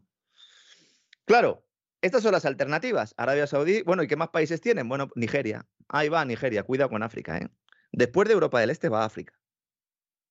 Lo dijimos en, en uno de los últimos programas del Gran Reseteo y han salido nuevas informaciones que además han reafirmado esa tesis. Pues Somalia es, es el principio también de, de algo más, o la recuperación, más bien, de Sí. algo más. ¿no? Luego tenemos Kazajstán, que esos en teoría estarían bajo la órbita, ¿no? La órbita de, de Rusia, pero luego también están Azerbaiyán, está, está Irak, clásico Irak, y luego Reino Unido y Noruega. Cuidado con Reino Unido y Noruega, y cuidado con ese Ártico, del que nadie quiere hablar también, pero que es otro gran elefante en la habitación. Si ese calentamiento global va produciéndose, como nos dicen que se está produciendo, ¿no? Habrá que hacerles caso a los calentólogos, pues cuando no haya hielo en el Ártico, se podrá entrar ahí a por el material buceando, ¿no? Y los barcos podrán pasar de un lado a otro. ¿No? sí, cojan sí, un sí, mapa mundi o un globo terráqueo y con sus hijos vayan viendo, ¿no? Quién va a tener ahí el material. Un país que se llama Rusia. Hay todavía muchas reservas y yo siempre he sostenido, porque es teoría económica pura y dura, que el último barril de petróleo costará cero dólares, cero euros, porque no se extraerá. No se extraerá, como como pasado. Eso no, eso no es imposible. Luego hay otro- otra cuestión aquí, el tema del diésel. Porque claro, luego está la capacidad de refino y Rusia es potencia en refino y entonces ya estamos mirando a ver qué refinadoras tenemos los demás. Claro, por eso se quieren cargar el coche de diésel, ¿no? También quieren aprovechar y avanzar en esa Repower EU, ¿no? Estamos hablando, cuando el crudo aumenta de precio, ahora está aumentando, aumenta por esto y también porque la economía china retoma el pulso. Dijimos la semana pasada Lo, cuando lo ha perdido, lo ha perdido alguna vez, porque Eh. es que, porque es que no, no, no paran de hablarnos del desastre absoluto que sufre esta gente, de la crisis inmobiliaria, etcétera, pero, pero es tremendo, ¿eh? Los últimos meses ha sido responsabilidad directa de la política cero COVID, eh, que ha pegado un frenazo importante, sobre todo en los datos de abril, pero claro, dijimos en cuanto abran un poquito, van a coger un impulso muy importante y todos los que están ahora rebajando las perspectivas o las estimaciones de crecimiento de China van a tener que modificarlas al alza y ya está produciéndose. Ahora vamos a comentarlo, ¿no? Pero entonces, si China eh, retoma ese vuelo, si retoma ese pulso, ¿qué pasa? Pues que como es el primer comprador de petróleo del mundo, pues si el petróleo sube de precio, lo que nos está diciendo es que esperan ¿no? que China ese pulso no solo lo mantenga, sino que lo reafiance, ¿no? Claro, entonces el crudo nos está dando dos, dos ideas, ¿no? Ese precio del crudo. Uno, os habéis pegado un tiro, europeos, eh, especialmente europeos, porque al final los americanos o los estadounidenses lo van a vender, y en Reino Unido también relativamente, pero os pegáis un tiro en el pie, y luego, por otro lugar, cuidado, que nos está diciendo que China remonta ese vuelo. Europa ya nos están diciendo hoy que debe estar preparada para un nuevo incremento de los precios de la energía. Otro más adicional. Nos decían, no, esto ya estaba controlado, la inflación está controlada ya. Ya hemos llegado también al pico y a partir de esto, además del transporte, muchas empresas utilizan derivados del petróleo, prácticamente todas, y verán incrementados sus costes en sectores como el químico, el farmacéutico, bueno, es parte de lo mismo, el automovilístico, los alimentos. Por eso tenemos una inflación subyacente en España ya cercana al 5%, que es la que descuenta los elementos más volátiles. Es decir, cuando uno tiene una inflación del, 8, del 9%, como tenemos, siempre se nos dice, no, no, pero hay que mirar la subyacente, que es la que descuenta alimentos frescos y energía. Y entonces ya esa la tenemos contenida. Esa está en el 5. Y tendría que estar por debajo del 2. Para que la gente sepa un poco dónde nos movemos, ¿no? Y ahora ya hay discursos que dicen, y sobre todo análisis que dicen, no, oiga, es que ya la inflación subyacente se está enquistando. Evidentemente. Pero si eran ustedes los que no querían ver la realidad o los que estaban mintiendo como bellacos, claro que sí. Claro que sí, ¿no? Y todo eso genera distorsiones a todos los niveles. Eso destruye las economías. ¿Qué pasó en Roma, don César? ¿Eh? Pues lo que hemos visto en así fue Hispania, España, pero todavía Hispania lo hemos visto durante meses. Si es que vamos repitiendo, pero como la gente no sabe historia y además no quiere saberla, pues imagínese usted el panorama. Sí, porque todavía no hemos llegado a cuando nos trajimos el oro aquí, ¿verdad? Sí. ¿Eh? de las Indias, ¿eh? la que se dio aquí. Bueno, cuando lleguemos ya eso ya va a ser el llorar a lágrima viva, porque debemos de ser uno de los imperios que consiguió no sacar del todo beneficio a, a su imperio y a lo que había, porque se lo llevaban las castas privilegiadas. O sea, es mm. uno, es uno de esos imperios, lo de España es grave. Yo recuerdo una vez escuchando a Indro Montanelli, que escribió unos libros maravillosos de historia de Italia. Yo siempre he soñado con que hubiera un español que escribiera lo mismo sobre la historia de España, pero me voy a morir esperándolo. Y Indro Montanelli, en cierta ocasión, hablando de cómo no había una identidad nacional italiana, que la unificación se había producido ya a finales del siglo XIX y todo lo demás, y eh, comentaba cómo Italia estaba troceada entre los distintos imperios. Y entonces decía, dice, bueno, dice, claro, los austriacos robaban, los franceses robaban a manos llenas, etcétera. Dice, los españoles robaban, dice, pero eran los únicos que perdían dinero en Italia. Dice, no me extraña que en un momento determinado, pues bueno, ya lo último que quedaba de Italia lo cedieran y todo lo demás. Dice, porque es que a ellos Italia les costaba dinero. Dice, porque entre la ineficacia y la corrupción, agárrese a la definición de la gestión española, y bueno, pues al final les costaba dinero y bueno, cuando salieron de Italia debió de ser un alivio. Le dijeron a Riversi, cada uno, exactamente, saque cada uno su, idea, ¿no? Bueno, ahora como vamos a hacer un tubo, ¿no? Desde Barcelona hasta la Toscana, eh, vamos a, ver si hacemos un, gasoducto que lo han metido ahí en el Repower EU que supongo que el día de la inauguración pues repartirán eh, pan to market, ¿no? Que yo creo que es lo suyo, ¿no? Bueno, entonces, cálculos. A ver, ¿qué golpe vamos a dar a Putin con estas sanciones, con este embargo del petróleo fake, ¿no? Y dice la agencia Bloomberg, unos 10.000 millones de dólares al año en ingresos por exportaciones que van a perder. A mí tampoco me salen las cuentas, señores de Bloomberg. Esto es muy poco en comparación con lo que pueden sacar con la alianza. No sabe, no sabe. Es que si estamos liando esto por 10.000 millones de dólares, los ponemos nosotros, porque no sé si sabe la gente que 10.000 millones de dólares es lo que nos cuesta a los españoles las pensiones todos los meses. Sí. Entonces, oiga, lo, ponemos nosotros. Otra paga extra. Total, si ya da igual. Hablamos con Calviño y con Montero y a ver, que llamen al Tesoro y emitimos 10.000 millones de... Hacemos un PERTE para poder seguir comprando el petróleo, ¿no? El veto parcial este, por ser educados al petróleo ruso, es una gota en el océano para lo que puede suponer para la Unión Europea afrontar una guerra comercial, una guerra económica en la que estamos de cortes de suministro y embargos con Rusia, si hay una implicación total del gas y el carbón. Porque aquí se está hablando mucho del petróleo y del gas parcialmente, pero el carbón nos dijeron también que uno de los paquetes de sanciones iba incluido, pero no iba incluido. ¿Por qué? Porque Alemania necesita carbón. Porque Austria necesita carbón. Porque prácticamente todos los países están volviendo a reabrir sus centrales térmicas. Aquí no, aquí las hemos, las hemos volado con dinamita directamente. Mm. Entonces, el impacto de un cierre total a los productos energéticos rusos supondría más o menos un coste de más de medio billón con B de euros para la Unión Europea. Según los cálculos de Javier Quintana, de la Dirección General Adjunta de Economía e Investigación del Banco de España, este tipo sabe, eh, se lo garantizo, Banco de España tiene muy buenos técnicos, tiene muy malos jefes, pero tiene muy, mal, muy buenos técnicos. Pues esto supondría un golpe de hasta cuatro puntos al PIB de la Unión Europea, lo cual implicaría entrar en recesión de forma automática. Estamos hablando de alrededor de 600.000 millones de euros, dice él, teniendo en cuenta el PIB, el Producto Interior Bruto del año pasado, de 2021. Entonces, cuidado. Si nos damos cuenta, no hay ningún embargo real, porque no nos lo podemos permitir. Y si lo llevan a cabo, nos estarán pegando un tiro a los ciudadanos europeos. También tenemos novedades respecto al pago de la deuda rusa en dólares, en euros, que tanto dolor de cabeza está dando al Kremlin también el Tesoro de Estados Unidos, que ya hemos contado aquí, que no sabe cómo forzar una suspensión de pago de su rival, ¿no? Y entonces, una vez más, el, Departamento de Liderazgo Económico de, Putin, el que lleva Sergei Grasiev, ha dado en el clavo y ha hecho de la necesidad virtud. Yo, de verdad, me, gustaría que todo esto, pues a lo mejor lo hacemos nosotros, ¿no? Lo analizamos en un libro, pero sería para analizar económicamente todas las herramientas y toda la estrategia que está utilizando Rusia. Porque dice, ah, sí, ah, pues vamos a hacer una cosa.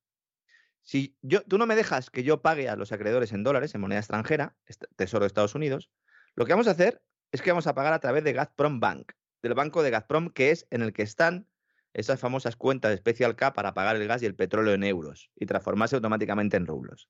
Entonces, para enseñarle la patita al gobierno de Estados Unidos, lo que ha dicho Gazprom es, de momento yo, mis bonos, mi deuda rusa denominada en euros, la voy a devolver, pero la, voy a devolver en Gazprom Bank en rublos y automáticamente se convierten en euros. Ya sabemos que las, las cuentas de Special K son mágicas, porque son cuentas que al mismo tiempo son de euros y de rublos en función de quien lo mire. es decir, si lo mira Europa, dice, no, no, ahí hay euros. Y si lo mira Gazprom, dice, no, no, ahí hay rublos. De ahí lo que hay son anotaciones en cuenta. Entonces, cuando ponen los euros, se transforman en rublos. Y lo que quiere Gazprom es hacerlo al revés también, para pagar esa deuda. Con lo cual, no sería necesario que accediera a esas reservas que tiene fuera de Rusia y podría mantener eh, ese rublo. ¿no? Claro, esto atentaría o golpearía sobre el tipo de cambio ese rublo, pero como hemos ya contado en los últimos tiempos, ese rublo se está apreciando. ¿no? Esto es una guerra, de verdad, que en estos aspectos es para analizar con precisión y con bisturí, ¿no? Y la gente nos está enterando, ¿no? El diario económico Vedomosti ha citado al ministro de Finanzas, Anton Silvanov, planteando lo que estoy contando aquí, diciendo que Rusia va a ofrecer a los titulares de sus obligaciones en eurobonos aceptar un sistema de pago que evite la infraestructura financiera occidental. Estamos sentando las bases para un nuevo sistema financiero, para un nuevo sistema de transacciones económicas y estamos empujando al único que lo puede hacer bajo la atenta mirada de China a hacerlo. Mm, ¿Con quién vamos? Joe, Sleepy Joe, ¿con quién vamos?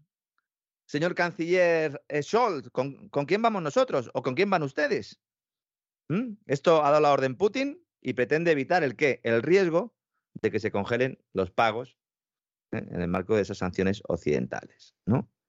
Entonces, en los pagos por el gas se acreditan las divisas y se convierten en rublos y quieren hacerlo también al revés. Dice él, el mecanismo de liquidación de los eurobonos funcionará de la misma manera solo que en la otra dirección. Y los pagos se van a hacer a través del Depósito Nacional de Liquidación de Rusia.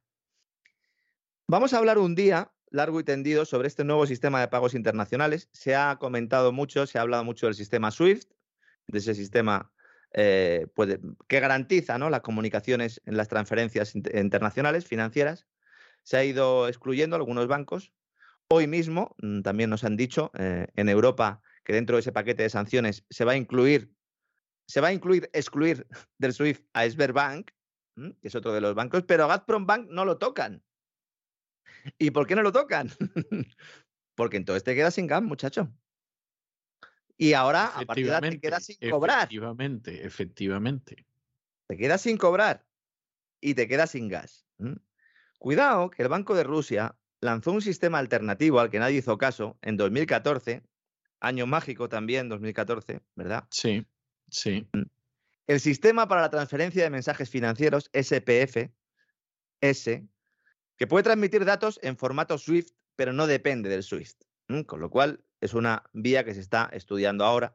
Inicialmente estaba destinado solo a usuarios rusos, pero en abril del 21, más de 20 bancos bielorrusos también, un armenio, el banco Kirguis asiático, se conectaron. Y luego, importante, las filiales de los grandes bancos rusos en Alemania y Suiza tienen acceso a él.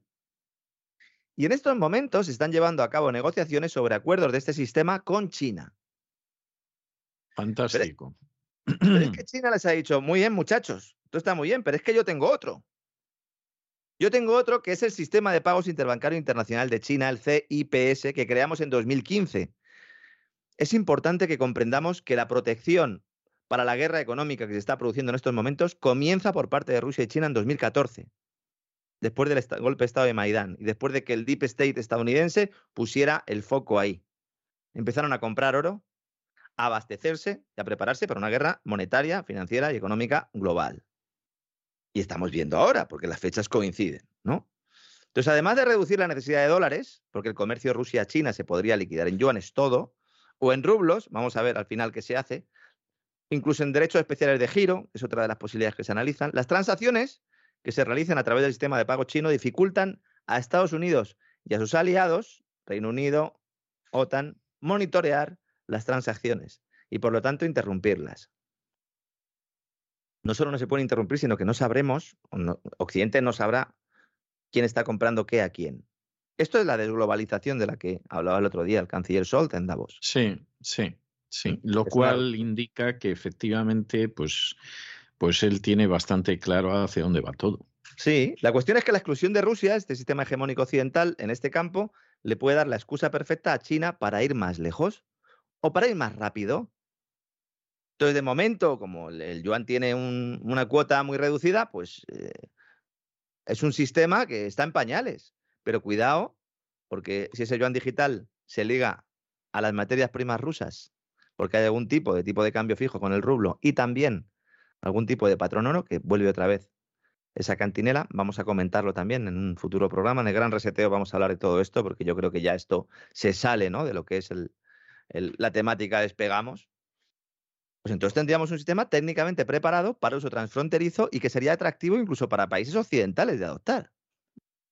Sin ningún género de dudas, vamos, sin ningún género de dudas. Y si tenemos ahí una iniciativa de la ruta y el cinturón y la seda y estas cositas, ¿verdad? Unión Euroasiática, antes usted ha mencionado el 7 Bueno, es que la Unión Euroasiática es la pesadilla de, de, determinadas concepciones. Siempre fue la pesadilla de los británicos.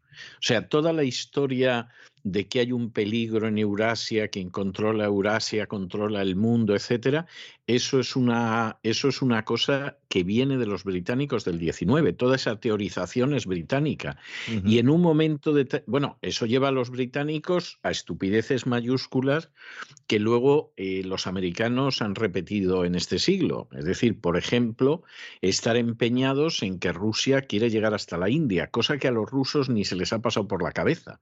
Y para evitar eso, fíjese usted lo que son las cosas, don Lorenzo, invaden Afganistán como sus primos del otro lado del Atlántico hicieron a principios del siglo XXI, invaden Afganistán les va de cráneo en Afganistán, como no podía ser menos, en el famosísimo gran juego contra Rusia, que justifican como intentar contener a unos rusos que no tienen ningún interés en llegar a la India. ¿eh?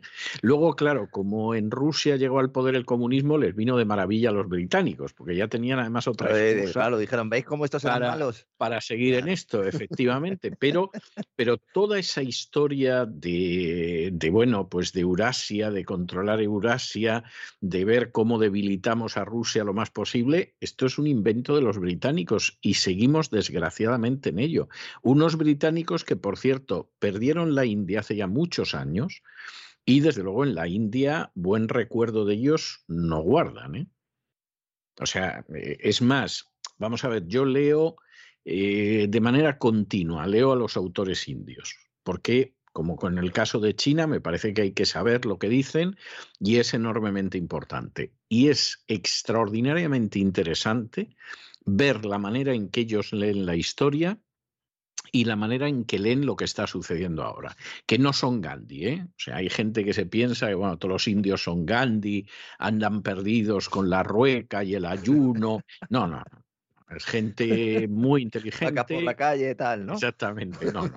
Gente muy inteligente, con una capacidad de análisis que ya la quisiera yo en España, porque en España no la encuentras ni loco. O sea, usted es un, usted es la excepción que confirma la regla, eso y alguna persona más. Pero ellos sí, ellos sí, y son muy buenos. Y entonces, claro, el análisis que ellos te hacen de todas estas situaciones pasadas, presentes y futuras, hay que tenerlo en cuenta no por algo no están traducidos al español. Es decir, esto tampoco, tampoco es casual, pero como el mundo editorial en España es lo que es, tampoco es sorprendente.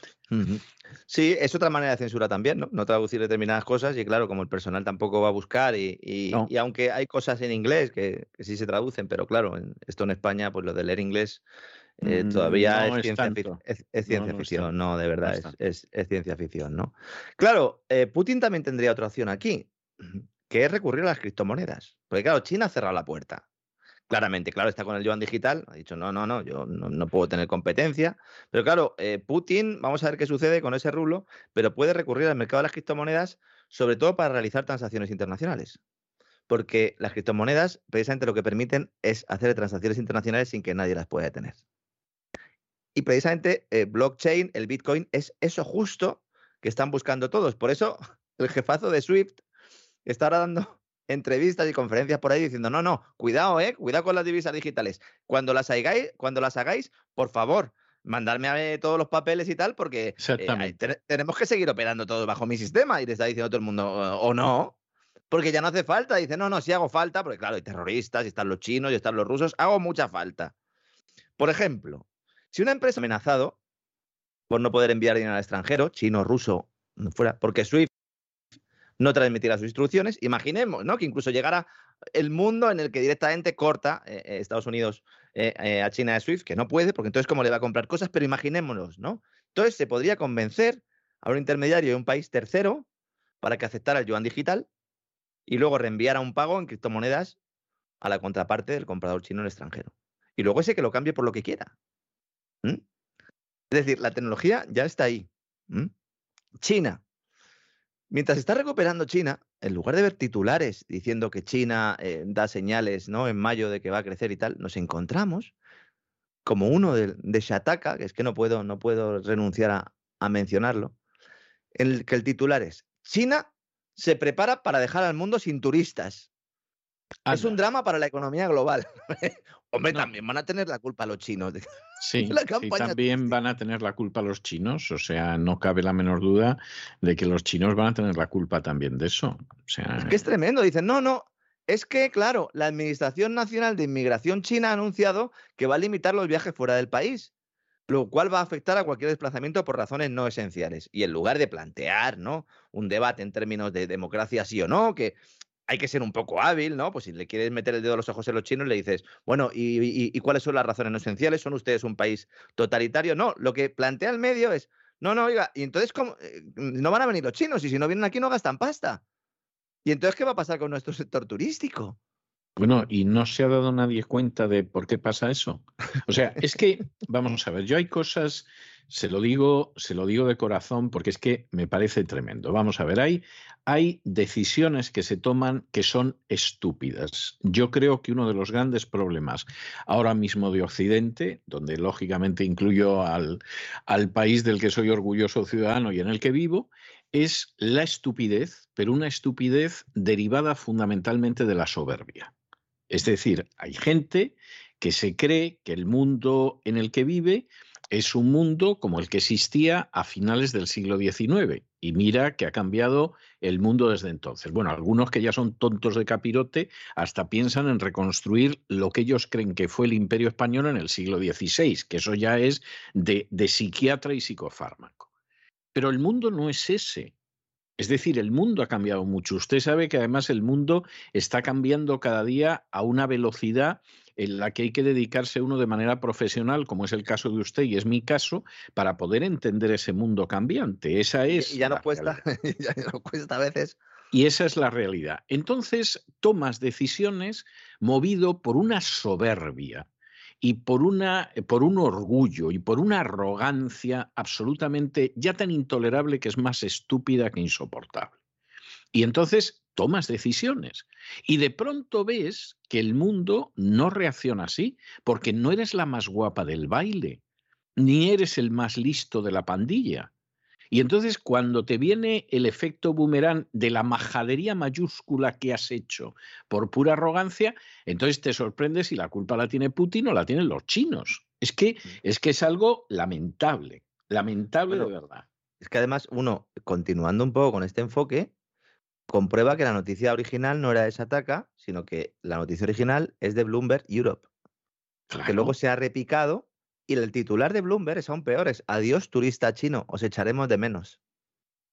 Ese es el enfoque, es el enfoque que se está planteando. Dice, no, una medida represiva de Pekín contra los viajes al extranjero lanzan una sombría advertencia post-COVID a la economía mundial. Sí, pero, pero es que, bueno, y Bloomberg, que de vez en cuando es de los pocos medios que está diciendo alguna verdad.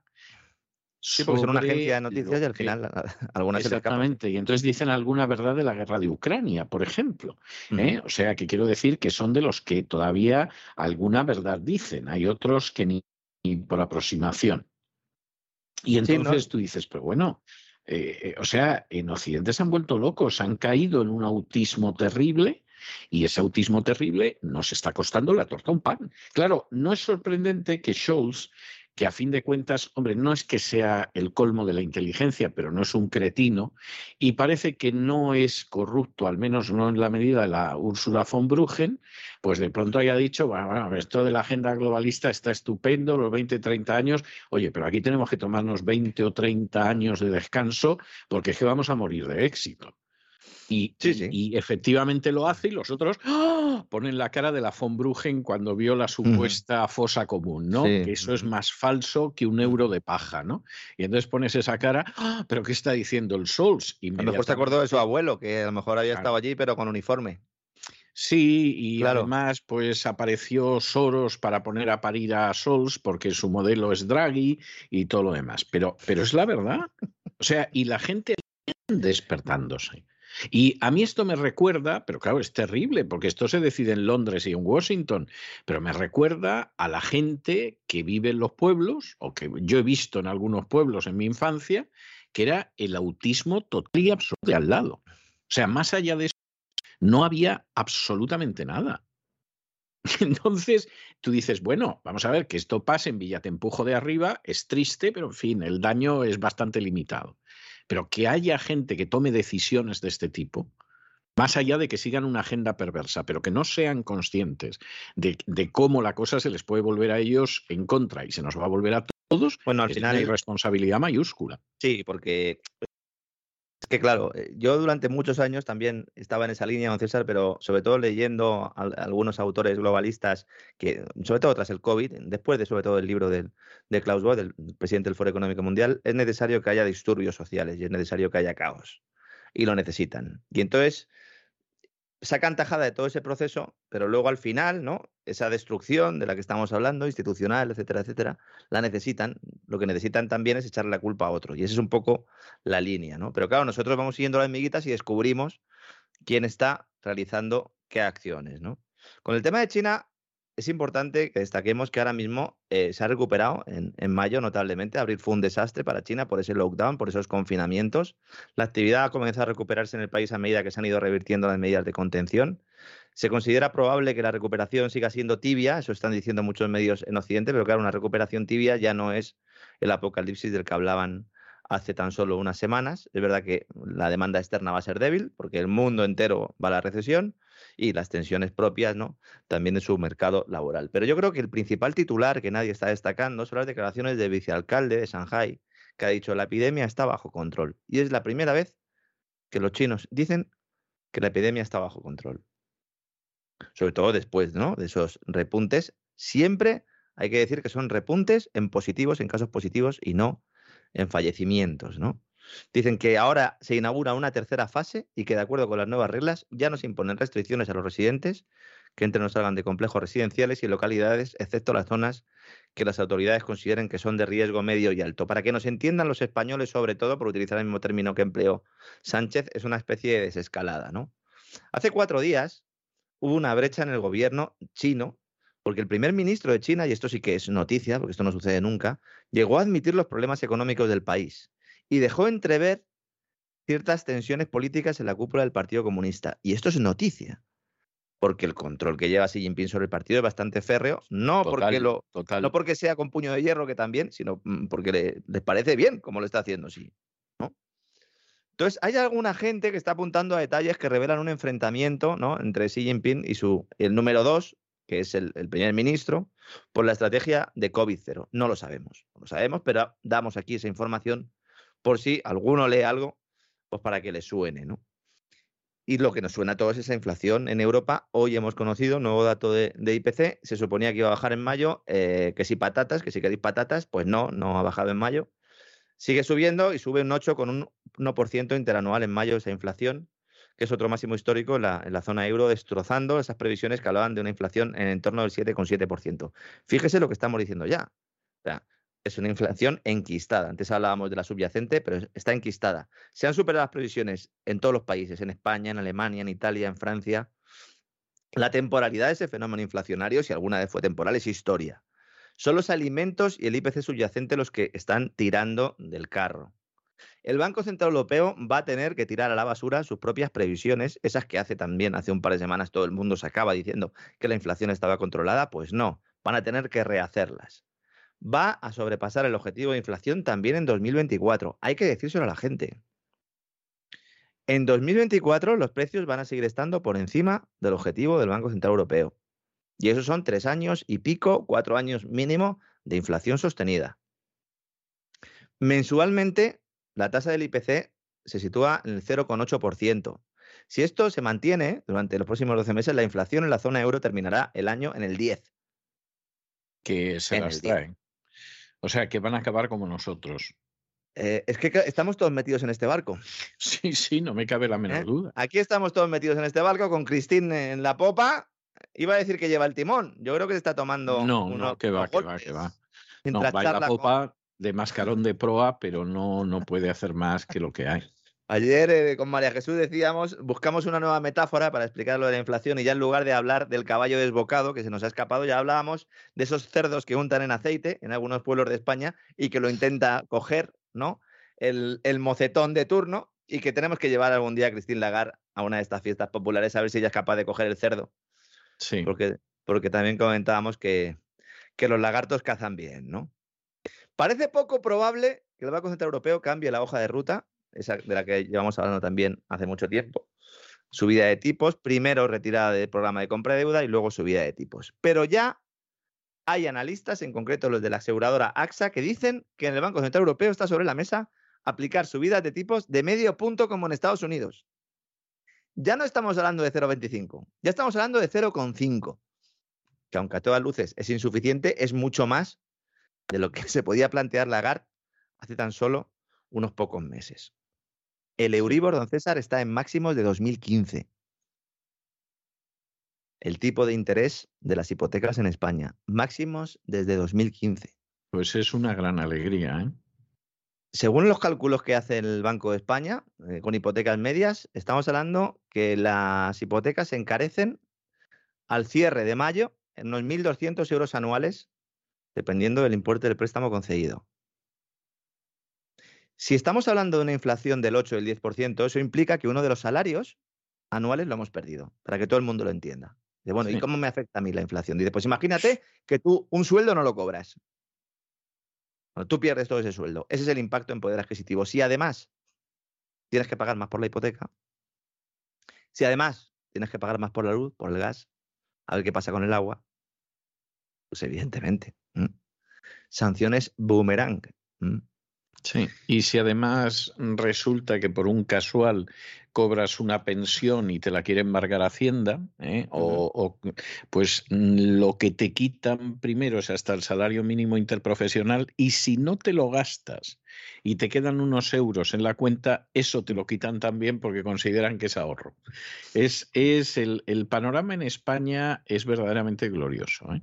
Ah, el personal va a tener que organizar clubs de esos, ¿verdad? Privados eh, sin ánimo de lucro y hacer determinadas donaciones y a lo mejor así, pues, mm, pueden sostenerse en este mundo de incertidumbre sí, fiscal. sí, sí, sí, sí. ¿Mm?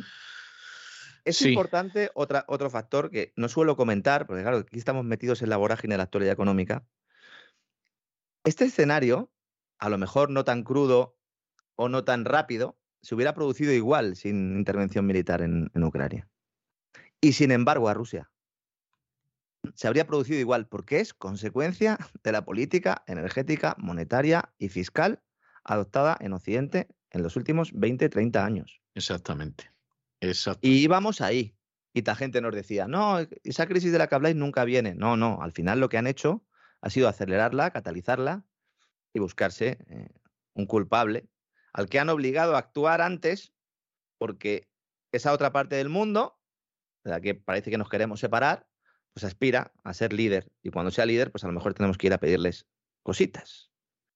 ¿A quién le compramos los bienes? A los chinos. ¿Quién compra el petróleo? Los chinos. ¿Quién compra las materias primas, fundamentalmente, de Latinoamérica? Los chinos. ¿Qué hacemos? No, chino malo. Mm. Claro, porque claro, como se han ido con ellos los rusos, pero ¿quién ha empujado a los rusos contra ellos? Ah, Sí. es que fija. Como decía Kissinger, lo estamos Claro. haciendo y es un gran Eso error. Esto Eso nos va a salir muy caro.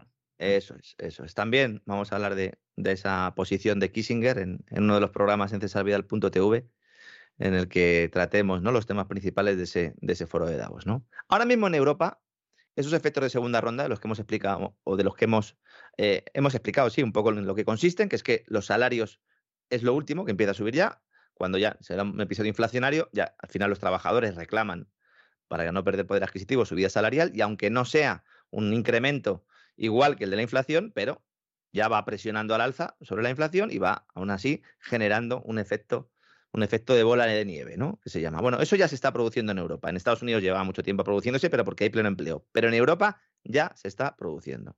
En países como Alemania o Bélgica, los salarios están creciendo por encima del 4%. Y allí esto se lo toman bastante en serio. Sí, claro. ¿Mm? No como aquí.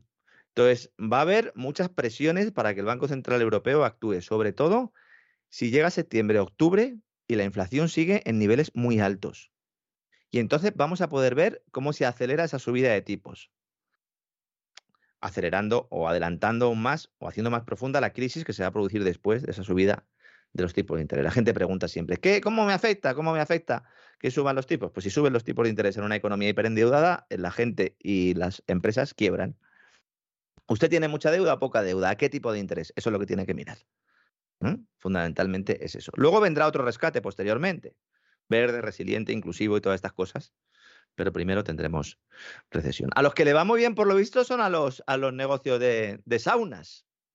A pesar de. Bueno, bueno, A hay opiniones, ¿eh? hay, ¿no? hay opiniones, ¿eh? hay opiniones, hay quien piensa que no tan bien, ¿eh? que no se pase usted que la cosa no va tan bien. ¿eh? Alguno está diciendo lo de la viruela del mono, esto no nos va a afectar, tendremos que cerrar. Digo, bueno, pues mire, algo bueno trae, ¿no? Trae, todo, sí. trae todo esto, ¿no? Porque lo de las saunas gays ya siglo XXI, señores. Ahí- Bueno, a mí me, me consta que, que realmente no, no, eh, no, no están tan contentos. A ver, a ver qué le va a costar, don César. Están Sí, sí. preocupados. Están preocupados. Están muy preocupados. Están muy preocupados. Claro, hay saunas y saunas. Por ejemplo, los de la familia eh, política de Pedro Sánchez, las famosas saunas, Sí, aquellas que efectivamente. salieron a la luz por su suegro, Sabiniano Gómez. Las saunas del suegro, sí, sí, sí. sí. Eso es, que era algo que todos sabíamos, pero que ningún periódico se atrevía a publicar. Porque yo he estado en muchas Sí. reuniones de redacción en periódicos donde se ha planteado publicar este tema y siempre se decía, no, de eso no, no vamos a hablar. No, de eso no, no vamos a hablar de eso. Y yo siempre pensaba en mi bisoñez, ah, pues esto debe ser un poco, ¿no? Como ha sucedido siempre con la Casa Real, ¿no? Que no se quieren contar, ¿no? La- las miserias del, del rey y tal. Pues no era por eso, es porque estas saunas eran utilizadas por las cloacas del Estado en la información vaginal, en este caso anal, que hacía el señor Sí. Villarejo, según Sí. las grabaciones que se hicieron públicas en su caso. Mm. Sí. Pues esta empresa, que está, tiene complicaciones, se llama San Bernardo 36 SL. Ya se, se podrá imaginar dónde tiene. Eso es un nombre que desde luego es fantástico. ¿eh? Supongo que no tendrá nada que ver con el perro, sino con la calle. ¿eh? No, no, pero el perro era Roque, era San Roque, no San Bernardo. ¿eh? O sea, Bueno, es una raza, ¿no? El San Bernardo, ¿no? Ah, bueno, ya, ya, ya. Claro, ya, son los que van a buscar, ¿no? Con el coñac. pensando en el dueño del perro, en vez, sí, sí, sí, sí, el famoso chiste de los dos borrachos, ¿no? Perdidos en medio de la nieve y, de pronto uno dice, dice, mira, mira, por ahí viene el mejor amigo del hombre y el otro dice, sí, viene con un perro, pues igual, no exactamente. Pues San Bernardo 36 se llama la empresa. Esto lo sabemos porque lo ha publicado Francisco Mercado, periodista de investigación, que además conozco y he seguido su trabajo desde hace mucho tiempo. Y lo publica en Es Diario. Es una investigación de Es Diario, departamento de investigación del periódico, y por eso lo cuento aquí, que es el ICO, el Instituto de Crédito Oficial de Calviño, ayuda a ciegas a la gestora de saunas de la familia de Sánchez. El Ministerio de Economía de Nadia Calviño ha avalado con dinero público a las saunas de la familia de Sánchez sin conocer su situación y su plantilla. Su plantilla en el año 2003, la última vez que comunicó los datos, era de cero personas. Y no presenta cuentas desde el año Oiga, 2011. Una empresa que tiene cero personas necesita ayuda, o sea, eso hay que reconocérselo. Por lo menos para, para llevar las toallas, ¿no? Exacto. Eso además hay que, hay que lavar mucho y tal. ¿eh? Sí, sí. Bien, pues no presenta cuentas desde 2011 esta empresa. ¿Por qué se le ayuda a esta empresa? ¿Para qué sirve esta empresa? A ver, sirve para ganar dinero, pero ya ¿por qué se le ayuda y tal? Pues eh, yo creo que lo de ganar dinero en estas saunas es secundario. Fíjese, don César, aquí lo que se... Para lo que se ¿Usted cree utilizan- que pesa más la información que se acaba soltando? Sí, sí, sí, sin ninguna duda, sin ninguna duda. Sobre todo porque, bueno, le han dado un pequeño dinero ahora para, para garantizar eh, funcionamiento, liquidez, ¿no? Figura como accionista único de esta empresa desde 2006 Francisco Enrique Gómez Serrano y como apo- apoderado Conrado Gómez Serrano, hermanos del suegro del presidente. Mira, Es Diario tiene documentos que acreditan que aún en 2010 realizaba gestiones vinculadas con esta red de saunas un hijo del suegro de Sánchez. mira. El entonces diputado socialista llevaba cuatro años casado con la hermana del gestor histórico del tal negocio, Sabiniano Gómez Serrano, ya lo hemos explicado antes, ¿no? Que se presentaba en documentos oficiales como propietario o representante legal de una empresa con una sola actividad, sauna. Esta generosidad del ICO de Calviño, como cuenta Francisco Mercado, con firmas familiares de altos cargos de Moncloa, se suma a los avales que concedió en 2020 por casi un millón de euros a la empresa B-Digital, cuyo director de marketing es su marido, el marido de Calviño, que utilizaba esta empresa para asesorar a, a las, em- a otras compañías a la hora de obtener los fondos Next Generation EU que gestiona Calviño, su mujer. Y da igual. Es, es- es conmovedor, ¿eh? Todo lo que me está usted diciendo me tiene conmovido. Y acabará esta señora con un cargo en Europa. Igual que han acabado von der Bruggen, investigada por los contratos, las comisiones de los contratos de defensa, igual que ha acabado Lagarde, que le dio una bolsita con dinero a Bernard Tapie, ¿m? Antes de iniciar su periplo multilateral. Y bueno, ¿qué habla? ¿Qué decir de Draghi? Draghi, Draghi era el director de Europa de Goldman Sachs cuando Goldman Sachs fue contratada para maquillar las cuentas de Grecia para que entrara en el euro. Sí, sí, sí. Bueno, Draghi, a todo eso que Mm. me, me juran y me perjuran que es el gran rival de Sánchez para Sí. llegar a ser el, el secretario general de la OTAN. O sea, en, en Italia da todo el mundo, por supuesto, que a este hombre lo que le interesa es ser el secretario general de la Ya OTAN ejerce, ya ejerce. y, y que, bueno, que lo más seguro es que lo va a ser. O sea, Aquí la gran duda claro. está en saber qué querrá Draghi, porque él ya ejerce. Hombre, pues yo creo que lo que quiere es su parte de sustanciosos negocios que hace la OTAN. Sí, pero No. quiero decir que él ya ejerce como el secretario general de la OTAN. Por eso digo que a lo mejor mm, pues no le interesa todavía, pero sí, efectivamente, es el, es el hombre porque ahora mismo es el que está gestionando todo lo que está ocurriendo. Todas cuando hablamos de las sanciones, cuando hablamos de la OTAN, Pues fundamentalmente es él el interlocutor y le llama a Úrsula, nuestra amiga von der Bruggen, por teléfono para decirle que sea él el que llame a Janet Yellen, con la que tiene línea directa, a Chrystia Freeland, la ministra de Canadá, de la que os sigo hablando mucho porque nadie la menciona y tiene un papel aquí fundamental y determinante porque es la forma en la que Soros está eh, adoptando eh, esta política, estas políticas de sanciones, estas políticas de guerra económica, la está adoptando a través de ella porque es, ella es una, es una persona de su cuerda, editora de Financial Times, he hablado muchísimo de ella, no quiero ser pesado, ¿no? Aquí la gran cuestión es, ¿no? Es evidente que Calviño le va a dar ayuditas a sus, a sus amiguetes, eh, va a intentar incluso eh, lubricar, sí, lubricar también eh, las cloacas del Estado, porque hay que ir lubricándolas, ¿no? Pero que se tapen un poco, por favor. Es que se están dando créditos y avales ICO a sociedades con deudas con la seguridad social de 50 millones de euros. Bueno, yo no creo que eso les importe lo más mínimo. O sea, vamos a ver, vamos a ver, porque las cosas son como son. Usted es una empresa que tiene deudas con la seguridad social, incluso con Hacienda, mm. pero está relacionada con alguien de las castas privilegiadas y pide un crédito ICO. ¿Se lo dan? Sí. Usted es un pobre desgraciado pensionista que tiene todavía una deuda con Hacienda o con la Seguridad Social que es muy posible que le hundieran el negocio que tenía antes de jubilarse y cobra una pensión miserable. ¿Le quitan a usted hasta el salario mínimo y si pueden más? Sí. Y esa es la realidad. Y los que no lo quieran ver, pues hombre, que, escuchen el programa de la voz, porque las cosas están más claras que el agua. Oiga, don Lorenzo, que no estamos ya en el 114% de, del crowdfunding y faltan casi 40 días para que se acabe, porque sí. Es que desgraciadamente estas cuestiones que atañen a la gente, porque es lo que verdaderamente les atañe, se les oculta para que piensen que a ellos les ha caído la desgracia, ¿no? O sea, yo soy aquí el, el pensionista desgraciado. ¿Eh? pero me ha tocado a mí porque a lo mejor este funcionario es cruel o no se ha dado cuenta, pero esto, esto no le pasa a más gente nada más que a mí. No, desgraciadamente, usted es de los miles y miles y miles y más miles de personas a las que les han arruinado, les han destrozado la vida y todavía les siguen robando y expoliando. Pero eso no lo van a contar las furcias mediáticas porque se quedarían, por ejemplo, sin la publicidad del Ministerio de Hacienda y no van a renunciar a ello hay noticias, entre comillas, informaciones, que es que se quedan viejas en horas. En horas. Porque el medio de comunicación está mintiendo a toda página y entonces sale alguien a desmentirlo en tiempo real. acaba de pasar mientras que estábamos haciendo este programa. Hemos hecho un análisis de lo que iba a pasar con los combustibles en Europa, ¿no? Hemos dado los datos y hemos hecho un análisis. Acaba de salir el responsable, el director ejecutivo de la Agencia Internacional de la Energía, diciendo que Europa afronta una temporada de verano en la que previsiblemente habrá problemas de suministro de todo tipo de combustibles. Bien. Y que se avecina una crisis mucho mayor que la de crisis del crudo de los años 70.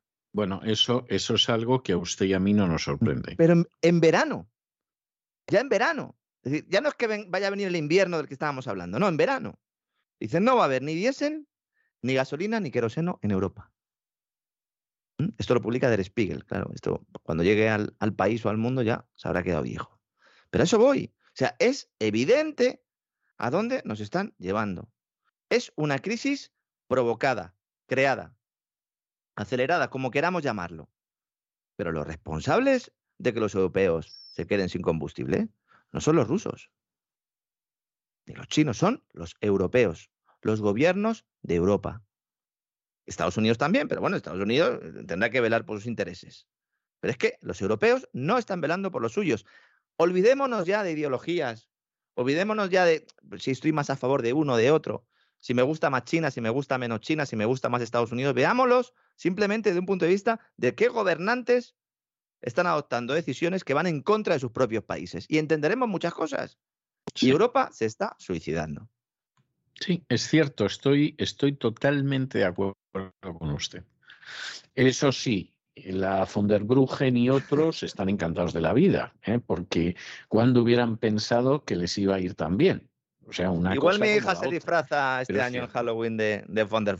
A ver si, si la animo. pues va, va a dar miedo, ¿eh? No, se lo, Sí. no quiero yo disuadirle, pero, pero para mí que va puede dar mucho miedo. ¿eh? Y mi hijo de Jerome Powell, el responsable de la. Joder, van a ir Pero bueno, ¿usted, ¿usted quiere que los niños se conviertan en el terror del barrio o qué? Vamos, o sea, es que es algo tremendo, ¿no? Y supongo que su mujer no irá de George Soros, porque si no ya, vamos, eso puede ser algo terrible. Sería espectacular, dormiría en el sofá, ya le un poco- espectacular, pero de pánico, Sí, o sea, en el sofá más tiempo que va a durar el embargo este del petróleo ruso, sí, ya se lo garantizo. Hay que tener siempre un sofá cómodo en casa para, estas, para estos menesteres. Bueno, sí, para la visita que llega y les ve disfrazados y le da un pronto y en algún sitio hay que tumbarlo hasta que llega la ambulancia, claro. Muy bien, don César. Pues mañana volaremos un poquito más. Espero que a la gente pues, le haya resultado interesante, que le haya gustado y como siempre digo, hay muchas noticias, investiguen un poco por su cuenta, utilicen los hilos que les planteamos aquí y infórmense, porque es que si no es imposible, vamos a vivir en los mundos de Yuppie y todo va a ser la culpa de Putin, de los chinos, de Sun Sun Corda, mientras que nosotros luego vamos cada cuatro añitos allí a poner el papelito y nos pensamos que estamos decidiendo algo. Efectivamente, y así es, así es, no, no vale al respecto engañarse. Pues nada, un abrazo muy fuerte y hasta mañana, Dios mediante. Hasta mañana, don. Makes the world go around, the world go around, the world go around. Money makes the world go around, it makes the world go round. La economía que se fue con Roberto Centeno.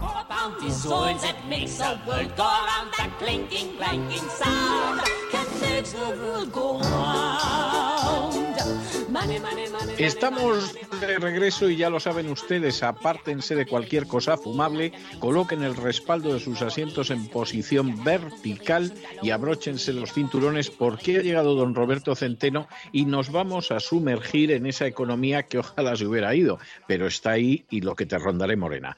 Don Roberto, muy buenas noches. ¿Por dónde vamos a ir hoy? Bueno, pues vamos a ir con lo último. Y lo último que tenemos es en esta carrera suicida de la Comisión Europea, pero que no es la Comisión Europea, que son los líderes políticos de toda Europa con, la, con muy pocas excepciones, la excepción de Hungría, eh, de la República Checa y poco más. mm, Que, eh, Croacia y y- casi para de contar, Sí. sí. y, y ha, ha decidido, eh, mm, en un momento en que la economía está agonizando de la Unión Europea, ha decidido prohibir, prohibir, prohibir las importaciones de dos tercios del crudo ruso, que es vital para la economía. Bueno, lo primero que ha pasado es que eh, el crudo ha subido hoy, ¿eh? En Estados Unidos sobre todo, ha llegado a subir el 4%, el West Texas, ¿eh? lo cual significa que los eh, productores de petróleo norteamericanos, que muchos de ellos, como bien sabe usted, son pequeños productores. Eh, bueno, están agradecidísimos a estos imbéciles de la Comisión Europea y se están forrando literalmente. Eh, eh, pero ya del lado de España, el, Banco de España, eh, casualmente, no sé por qué lo ha hecho, ha advertido, aunque ha dado cifras que son un poco diferentes de un lado y de otro. Mm, ha dicho que si dejamos de importar crudo de Rusia, el PIB de España baja un 1,8 eh, por- o 1,8 puntos. O sea, No es Una- ninguna tontería, ¿eh? No es ninguna tontería. No, fíjese que no es ninguna tontería, don César, queridos amigos, que esta mentirosa con patas, que es Nadia Calviño, a la que luego me referiré in extenso en el tema de la inflación, ¿eh? Eh, mm, había, esta individua había dicho que, el- y es lo que mandó a Bruselas, eh, que el PIB iba a crecer un 7% este año. Eso fue hace cuatro o cinco meses, lo siguió manteniendo hasta hace un mes eh, que íbamos a crecer el 7%, mm, y luego lo ha bajado al 4,3%. Es la mayor bajada que ha habido de las cifras, o la mayor corrección que ha habido de las cifras mm, de la Unión Europea. Pero como tienen enfrente a la corrupta van der Leyen, pues eh, le da lo mismo ya esta, que es una, irresponsable total y una jeta total, es que le da igual que le da lo mismo, le da lo mismo 8 que 80. Bien, en el 4,3. Ahora eh, eh, toda otra serie de, digamos, de casas de análisis han bajado esa cifra ya, eh, algunas al 3,6, otras al 3,9, ya veremos. Pero ahora llega el Banco de España, don César, y dice que esta, esta, este embargo del petróleo ruso a España le supone 1,8 en algún sitio dice 1,4, pero en otro dice 2,4, aunque no es verdad que cuando dice 2,4 no habla solo del petróleo, sino una ruptura total de relaciones comerciales con Rusia, ¿eh? que bajaría el PIB de España a la mitad. O sea, eh, pero fíjese en las cifras que nos encontramos. Quedémonos con las del 1,8%, por no ir ni a la más alta ni a la más baja. Bueno, pues es que, eh, don César, nos quedamos prácticamente, prácticamente, pues al borde de, eh, al borde del 1,5, 1,6 de crecimiento para este año, lo cual en términos de empobrecimiento de las familias. Ah, en términos de inflación, porque también dice que la inflación subiría aproximadamente, creo recordar, son 1,7 puntos, porque evidentemente esto eleva los precios del petróleo, como hemos visto hoy mismo, y eh, bueno, el, tema eh, eh, empeora de una manera brutal. Esto ocurre justo en un momento en que ya nos estamos aproximando eh, a el fatídico primero de julio, en el cual, eh, eh, al menos en teoría, y todavía no han dicho lo contrario, el Banco Central Europeo dejará de comprar deuda soberana española. Y entonces el sátrapa guerra civilista y traidor a España de Sánchez, el hombre más mentiroso de la historia, eh, eh, bueno, va a tener que explicar de dónde narices va a sacar mil millones de euros al mes para poder seguir financiando los dos millones enchufados para poder seguir financiando los 21.000 chiringuitos y toda la cantidad de eh, golfos y golfas que no le dan un palo al agua en este país. entonces, mm, la situación, digamos que se está complicando con momentos, por momentos. Hay articulistas que dicen, mm, eh, hombre, lo que hay que hacer es, bueno, lo que hay que hacer, en primer lugar, eh, para todos aquellos que escriben con muy buena voluntad estas cosas, eh, de lo que hay que hacer, primero, lo que decís que hay que hacer no se va a hacer de ninguna de las maneras, y menos mm, en estos momentos en que la situación del gobierno es crítica, que hay unas, eh, eh, hay unas elecciones andaluzas de por medio que son muy graves y muy importantes y a las que me referiré al final. Y eh, primero no se va a hacer, ya es demasiado tarde. Y el, el, tema no solamente está yendo a peor, sino a mucho peor, porque el, el gasto, el despilfarro es tremendo. Hoy acaban de anunciar eh, para la campaña andaluza, precisamente, pues no me acuerdo, una riada de millones para no se sabe muy bien qué, pues la ayuda al desempleo, la ayuda a no sé qué, con lo cual eso significa que se lo quedan los golfos y golfas que lo tienen que repartir. Porque eh, sepa usted, don César, en Andalucía, pero mm, creo que en el resto de España es muy similar. Lo que pasa que en Andalucía es ya particularmente exagerado. De los mil de chiringuitos que hay para hacer determinadas funciones. ¿eh?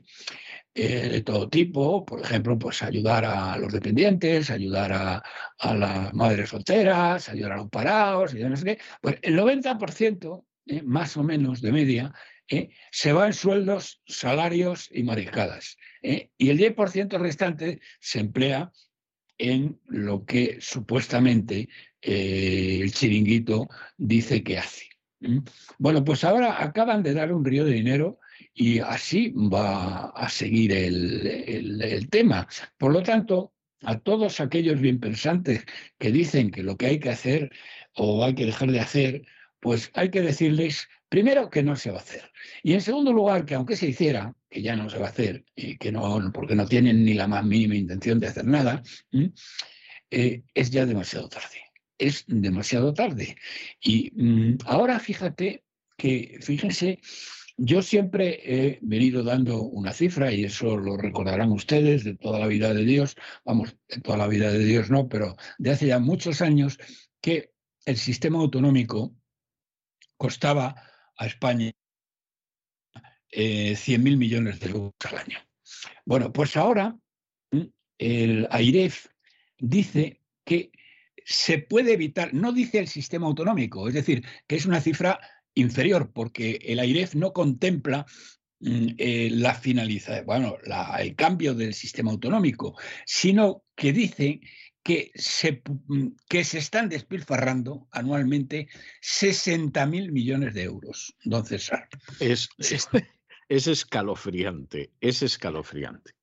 Y eso ya es el AIREF, ¿eh? que mm, si de algo puede pecar es de, eh, de arrimar un poco la coa a su sardina, aunque la verdad es que desde que se marchó este miserable de escriba, la persona que le sustituyó lo está haciendo de una manera muchísimo más correcta y muchísimo más aseada.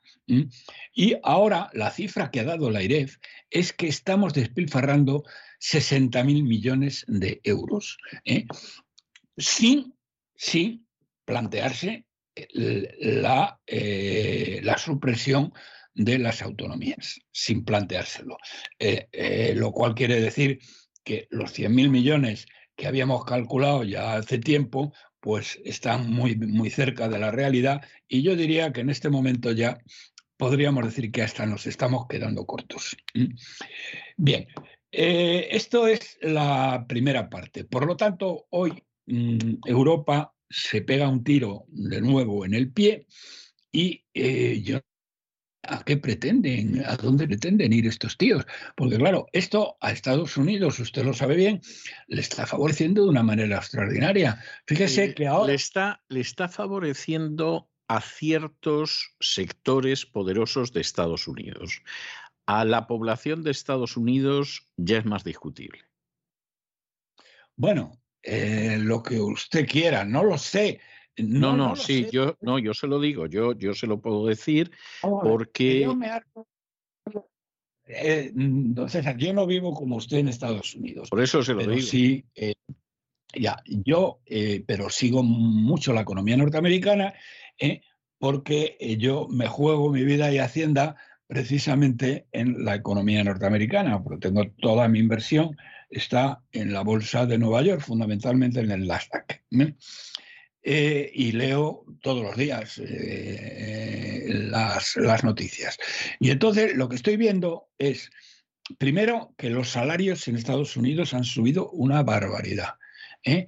Que no, no, eso ahí sí que le digo yo que no. Depende, depende mucho, depende mucho del estado, del sector, etcétera. Claro, cuando haces la media es así, pero de hecho no es un fenómeno generalizado y le puedo decir que en algunos sitios cuesta ahora mismo mucho encontrar gente que trabaje en de- determinadas ocupaciones, ¿eh?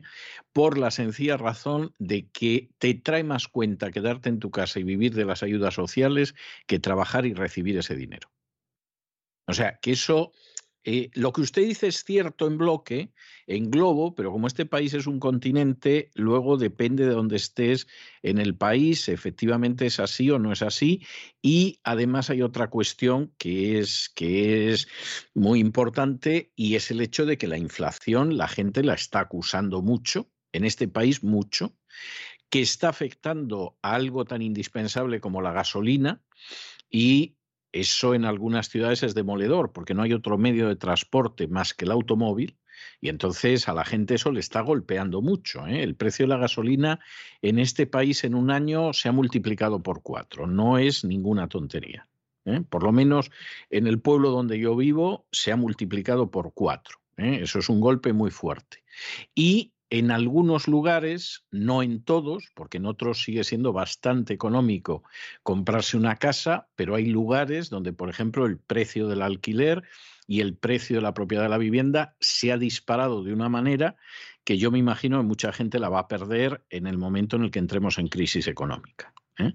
Entonces, yo reconozco que hay gente que está ganando mucho, determinados sectores y sectores en los que usted invierte sin ningún género de duda. Están haciendo el agosto con la guerra de Ucrania, pero eh, esto está golpeando a, a, gente del común del país e incluso cuando la semana pasada, y yo he dedicado el tema del editorial hoy, se aprobó el gran paquetón de ayuda a Ucrania de más de 40 mil millones de dólares, Hubo voces en el Senado, hubo alguna voz muy contraria, como las hubo antes en el Congreso, porque efectivamente ese dinero sale de los bolsillos de los contribuyentes y ya tienen la experiencia de la guerra de Afganistán de que luego ese dinero acaba en los bolsillos de determinadas entidades aquí en Estados Unidos y de los corruptos del país de turno. ¿eh? Entonces, bueno, es verdad que la Unión Europea lo está sufriendo más. ¿eh? Eso es un déjà vu, efectivamente. Eso es un Pero déjà vu. Eh, eso, el grueso, eh, el grueso se lo llevan las, las grandes corporaciones norteamericanas, en este caso de defensa. Sí, o sea, sí. o- o- pero, en fin. Eh, pero bueno, eh, pero a los que nos está yendo fatal, de una manera estúpida, es a, a Europa, a los europeos. Yo no sé Sin ningún género de dudas. Eh, ¿qué- Sin ningún género de dudas. ¿Qué estamos haciendo o en qué narices estamos pensando. Bien, y eh, mm, volviendo atrás, es decir, eh, he empezado por hoy, eh, ayer se conoció la cifra de inflación, más falsa que un euro de madera. Pero Sí. eh, lo primero que hay que decir es que esta cifra del INE, que yo creo que, vamos a ver si la tengo aquí para decirla exacta, 8,7. Bueno, primero tengo que recordarles que esta mentirosa con patas que es eh, Nadia Calviño, que hay que ver la cara dura y la de vergüenza que tiene esta señora con Es muy buena, descarada, ¿eh? Es muy descarada, sí. pero muy, muy descarada. De un descaro total. Y además, como tiene cara de buena, no sé si se lo será, a lo mejor es buena, pero tiene cara de buena porque porque, por ejemplo, la ministra de Hacienda eh, parece la dueña de un puesto de sandías eh, en una glorieta de Sevilla, vamos. Sí. o sea que, eh, pero mm, esta no, esta es otra cosa. Bien. Sí, o una vendedora de almejas No, mismamente. Además, perdón, tiene que decir que la ministra, la ministra de, de Hacienda habla igual también que la dueña de un puesto de sandías en, la, en, una glorieta de, Sevilla. Bien, eh, mm, esta señora dijo eh, dentro de, bueno, no ha hecho más que mentir desde hace ya no se sabe cuánto tiempo, es que todo lo que dice es igual que lo de su jefe, es absolutamente falso. Bueno, pues hace un mes esta buena mujer eh, dijo, aseguró, eh, con su carita bonita y de buena, que eh, la inflación en España había tocado techo y que a partir de ahora eh, eh, iba a empezar ya a bajar y que por lo tanto la inflación a fin de este, de este mes iba a ser inferior a la inflación del mes anterior. Bueno, ha subido cuatro décimas. Ha subido cuatro décimas, Nadia. Que, no, que tienes una cara dura. Eso es como cuando decías, ¿eh?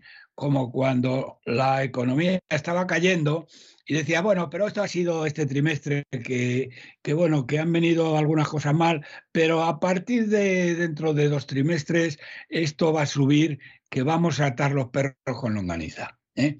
Luego, naturalmente, seguía bajando y aquí no pasaba nada. Bien, el 8,7%. Pero además, además, eh, eh, hay otra cosa, y es que la inflación subyacente que excluye los alimentos elaborados y la, y la energía está en el 4,9%. Esa ha subido cinco décimas. Y eso, señoras y señores, es eh, la predicción, de alguna manera, o el adelanto, un indicador adelantado de lo que va a ocurrir en un próximo futuro. Es decir, lo que nos está diciendo es que en los próximos meses la inflación va a ser mucho más alta.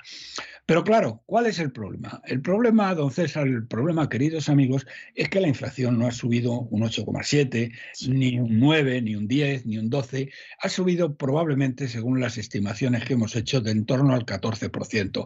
Algo que habrán podido comprobar cualquier persona eh, que, serán todas las que me escuchan, que vaya a un supermercado y llene el carrito de la compra. Y el carrito de la compra este mes le ha costado un 14% más que el mes anterior. El tema es tan escandaloso, pues claro, dése usted cuenta, don César, de que esta gente eh, eh, que a pesar de todo es muy cortita y esta es la más lista de todas, porque esta es la única que sabe leer y escribir, porque las otras que son absolutamente analfabetas. Es, es verdaderamente vergonzoso que tengamos este tipo de ministras eh, sobre todo las de Podemos o ministros comunistas, porque es que en Cuba o en Venezuela no estarían ni de botones en los ministerios correspondientes de estos países, que son los suyos, ¿eh? que son los suyos y son los que quieren ir, ¿eh? y no se dan cuenta de que allí no estarían ni de botones. Bien, el tema es tan escandaloso que como no controlan todas las cifras, se producen unas mm, divergencias y incongruencias verdaderamente brutales. Entre el empleo, entre lo que dice que crece el empleo y lo que dicen que crece el PIB, entre lo que dicen de la inflación y lo que es la realidad, y luego los impuestos que, cómo se incrementan, etcétera. Y mm, eh, eh, el tema es eh, bueno, es que no se lo creen. Y a pesar de que, como bien sabe usted, don César, Bruselas es la administración más corrupta de Occidente y tenemos comprados ahí a quienes tenemos que tener, a quienes hay que tener comprados, empezando por la von der Leyen, sí. es la política más corrupta de Alemania. Bien, eh, es que ya no ¿Y sabe qué ha pasado? Que esto ha pasado un poco desapercibido, pero lo ha publicado la prensa ayer. Bueno, la Comisión Europea no se cree las cifras del INE. Fíjese usted. Entonces... nada sorprendente, por otro lado. Nada sorprendente. O sea, lo sorprendente sería que se las creyera. Y no se cree las cifras del INE, que, bueno, que nunca se las han creído, pero han mirado para otro lado. Pero esta vez no. Esta vez han dicho que no se las cree y que va a hacer una auditoría de cómo las calculan. ¿Qué le parece a usted? Me parece muy bien, me parece muy bien. Lo que no sé es cómo han tardado tanto tiempo. Pues eh, esto es lo que hay, señoras y señores, de ayer, eh, de ayer y de hoy, de ayer y de hoy, de ayer y de hoy.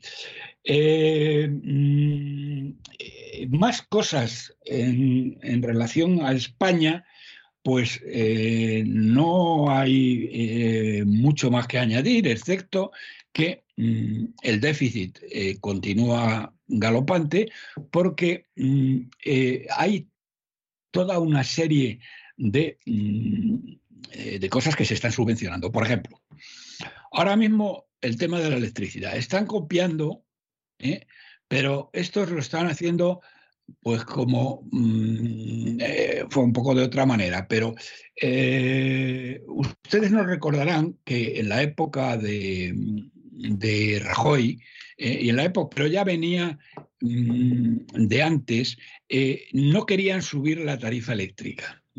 Y entonces se fue acumulando una cosa que se llamaba déficit de tarifa. Que ahora, si se molestan ustedes en analizar los muchos ítems que hay en el recibo de la luz, verán que uno se llama déficit de tarifa. ¿Qué quiere decir eso? Que durante toda una serie de años no se estuvieron aplicando las subidas y eso se fue creando un fondo que lo pagaba eh, eh, los presupuestos del Estado y mm, y eh, en un momento determinado la Unión Europea dijo que eso no podía continuar, que eso se cortaba y además había que amortizarlo. Y es lo que le están pagando ustedes ahora. Fíjense, el PP llegó a mm, deber en este déficit de tarifa algo así como 26, 27 mil millones de euros. Y los estamos pagando desde entonces. Bueno, ahora están haciendo exactamente lo mismo, pero estos son más listos que los del PP y en vez de colocarlo en una cuenta aparte y que por lo tanto está eh, perfectamente verificable e identificable, estos tíos lo pasan a, pasan a los presupuestos. Pasan a presupuestos. ¿Dónde están en los presupuestos? Pues vaya te vas a ver.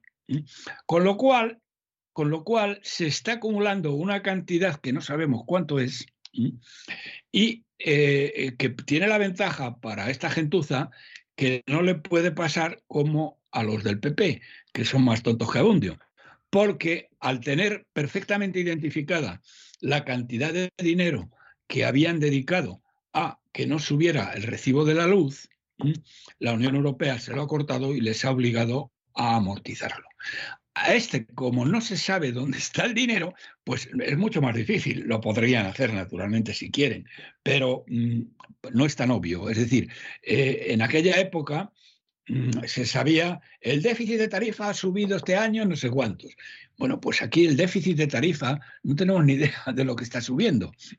Lo que sí sabemos, porque lo ha dicho esta mentirosa con patas de, de Calviño, es que el precio de la electricidad está contento eh, por ordeno y mando, pero ordeno y mando significa que mm, una parte del dinero va al recibo de la luz y otra parte del dinero va a los presupuestos generales del Estado. Igual que, igual que ocurre con las, con las pensiones, donde este año eh, aproximadamente unos 50.000 millones de euros, que se dice bien y pronto, van con cargo a los presupuestos generales del Estado. Con lo cual, ahí sí hay una cuenta aparte. ¿eh? Y también ha dicho la Unión Europea que eso lo va a analizar y lo va a estudiar y va a calcular la viabilidad. Y que de momento no se sube el, IPC como había prometido bueno, este gobierno y el miserable de. Eh, entonces, esto es otra de las cosas que se está generando un, mm, eh, eh, un, volumen de deuda verdaderamente enorme, que es lo que, insisto, no sé cómo lo que va a suceder el, a partir del próximo primero de julio, aunque usted alarga un poquito más. Bien, y por último, por último, mm, eh, Andalucía. En el tema de Andalucía hay una, afortunadamente, eh, eh, tengo la satisfacción de decirles que había, había intentado, por lo menos, este Santiago Abascal, no ir a enfrentamientos con el Partido Popular lo cual me parecía una, eh, un disparate, eh, porque evidentemente eh, Macarena Olona, si quiere aplastar, y espero que lo haga, al experto en protocolo, al señor Bonilla, le llamo experto en protocolo porque en su currículum vitae lo único que eh, tiene de cierto después de haber cambiado una y otra vez un presupuesto cada vez más menguante, digo, un currículum vitae cada vez más menguante, aparece como que tiene estudios de protocolo. ¿eh? Así que ya sabe, don César, el día que necesite usted un buen vale de chambre, un buen mayordomo, Eso es una crueldad. Al señor Bonilla. ¿eh? Muy bien. Bien, entonces, eh, eh, esto ha cambiado. Ha cambiado porque verdaderamente lo que está haciendo el gallego es impresionante. Es que gracias al señor Feijó se ha aprobado la ley de seguridad nacional, señoras y señores. Y es que ustedes han leído eso y bueno, esto de la ley de seguridad nacional pues está muy bien, seguridad y nacional. Y, bueno, con la ley de seguridad nacional que ha aprobado, que se ha aprobado gracias a gracias a Feijó, les pueden quitar a ustedes todo lo que tienen. Es decir, que el día que España suspenda pagos, el gobierno, de la noche a la mañana, se puede quedar con su casa, con sus ahorros, con su mujer, con lo que le dé la gana, con la ley de seguridad nacional. Bueno, y esto ha sido aprobado gracias al señor Feijóo. Primer punto. Segundo punto, la ley audiovisual, con la cual se subvencionan a todos estos canallas y traidores a España que están desinformando a los españoles y son los grandes culpables del desastre que, que eh, bueno, porque son los que tapan todas las tropelías de, de esta canalla, ¿eh? pues se les sigue subvencionando y eso lo ha aprobado gracias al señor Feijo. Bien, esto ha cabreado mucho, como es lógico, a, Vox. Bueno, luego ha habido un otro tema que este sucedió eh, anteayer. Eh, no sé si habéis tratado en el, en el, programa lo que ocurrió en París durante, eh, la, durante la Champions. Sí, Mi hijo, claro, hemos hablado varias veces de ello, sí. Me estoy refiriendo, eh, bueno, mi hijo estuvo allí y me lo ha contado, pero vamos, tampoco es por esto. Eh, lo importante son las imágenes de allí. Bueno, esto eh, se celebró en un barrio, que es en un barrio donde no entra la policía, el barrio Saint-Denis, que está controlado por eh, los yihadistas radicales. Y, y, que algunos en nuestra mocedad conocimos cuando no lo controlaba la policía. o sea, no, había, no había necesidad de que la policía lo controlara. Bien, entonces eh, eh, eh, el estadio quedó realmente controlado no por la policía, sino por estos criminales que eh, crearon dos círculos alrededor del estadio, que es enorme, y se dedicaban a robar el dinero, las entradas, los relojes, las carteras, los móviles, a todos los que entraban. ¿eh?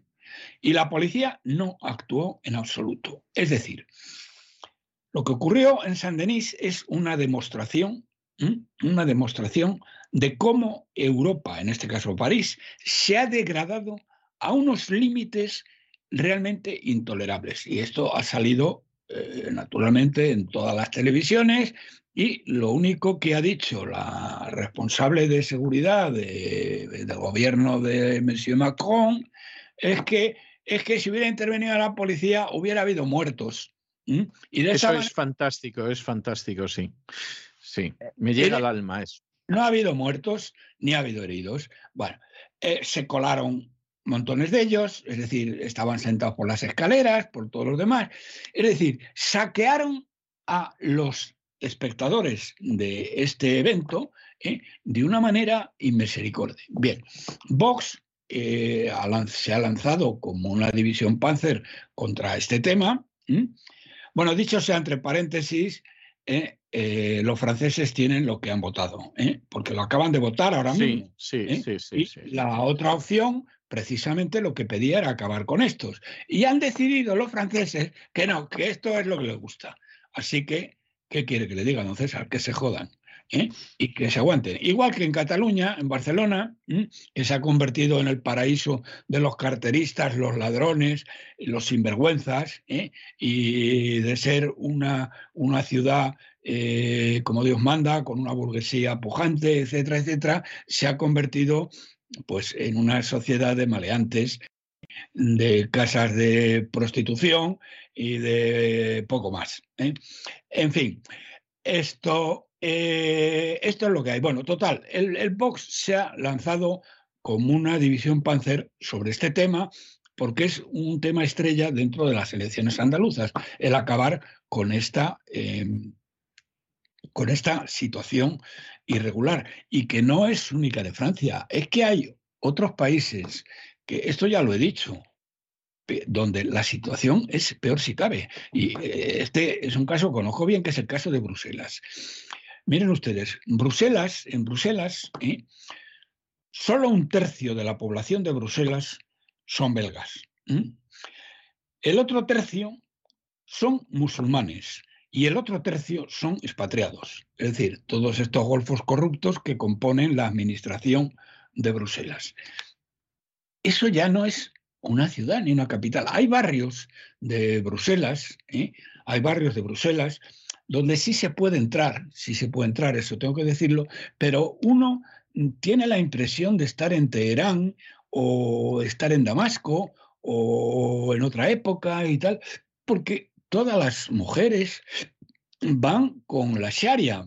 Van, vamos a ver, no van con el con lo que llevan en Afganistán, eh, pero con el hijab, quiere usted decir. van con el hijab, que es el velo, sí. Van con la cara tapada, van con los velos tapados. Es decir, eh, pero, pero la, vamos, 8 de cada 10. ¿eh? Eso es Bruselas. ¿eh?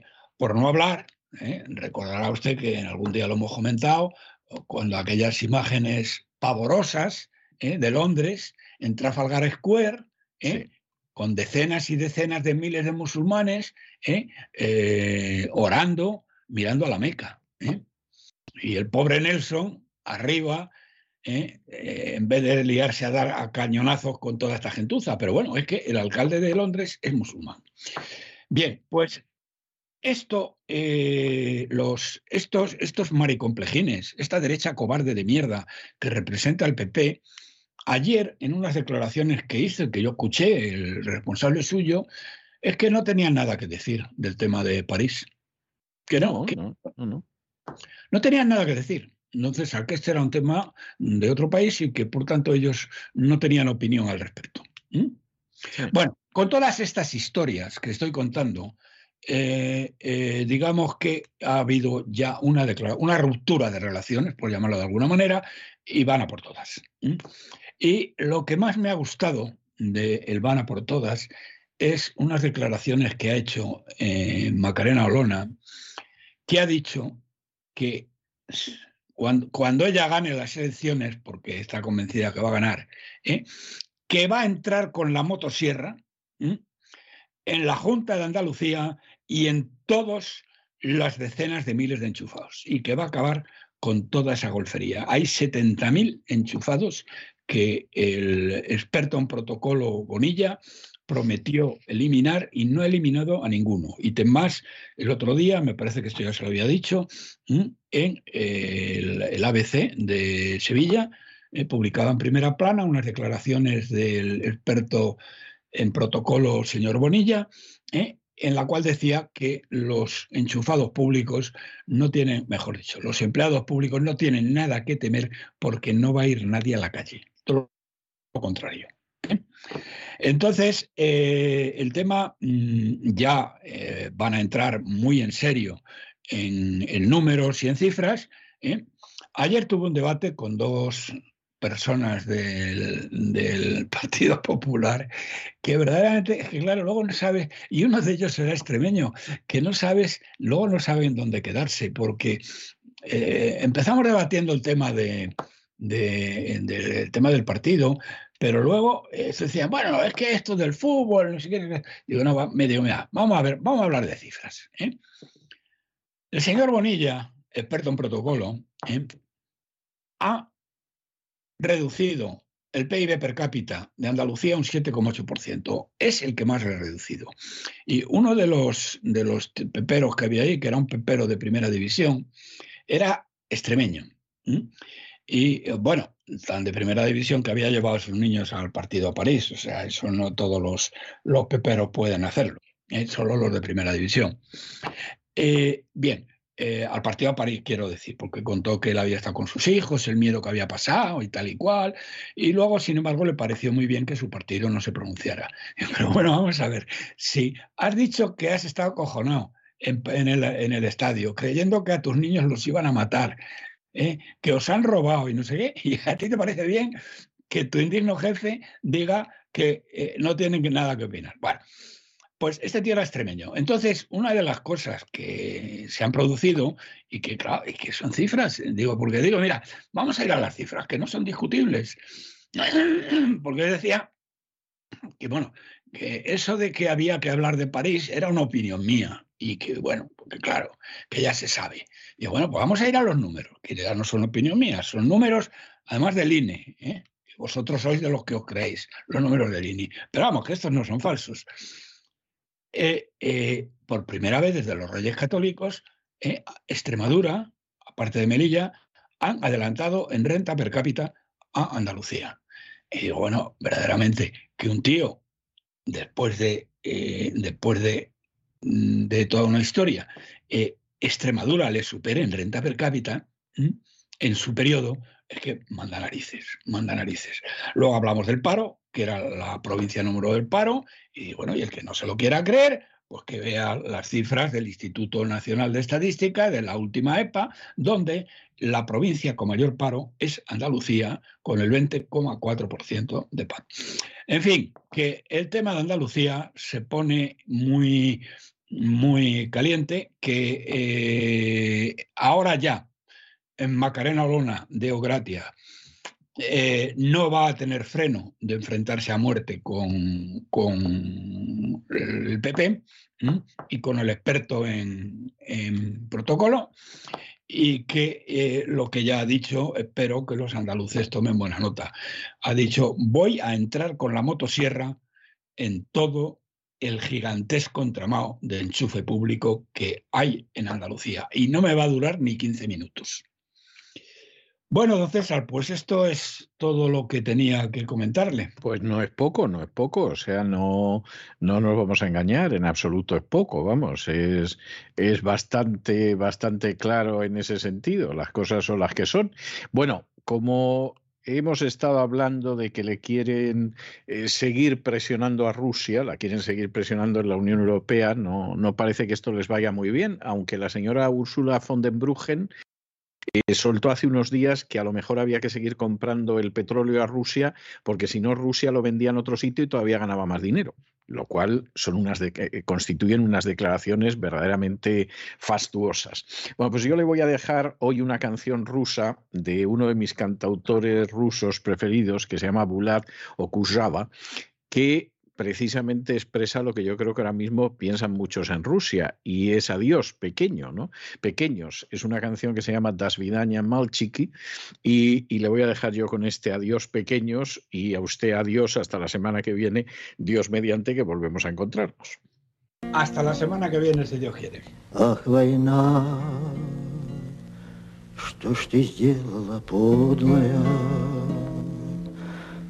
Стали тихими наши дворы, Наши мальчики головы подняли, Повзрослели они до поры.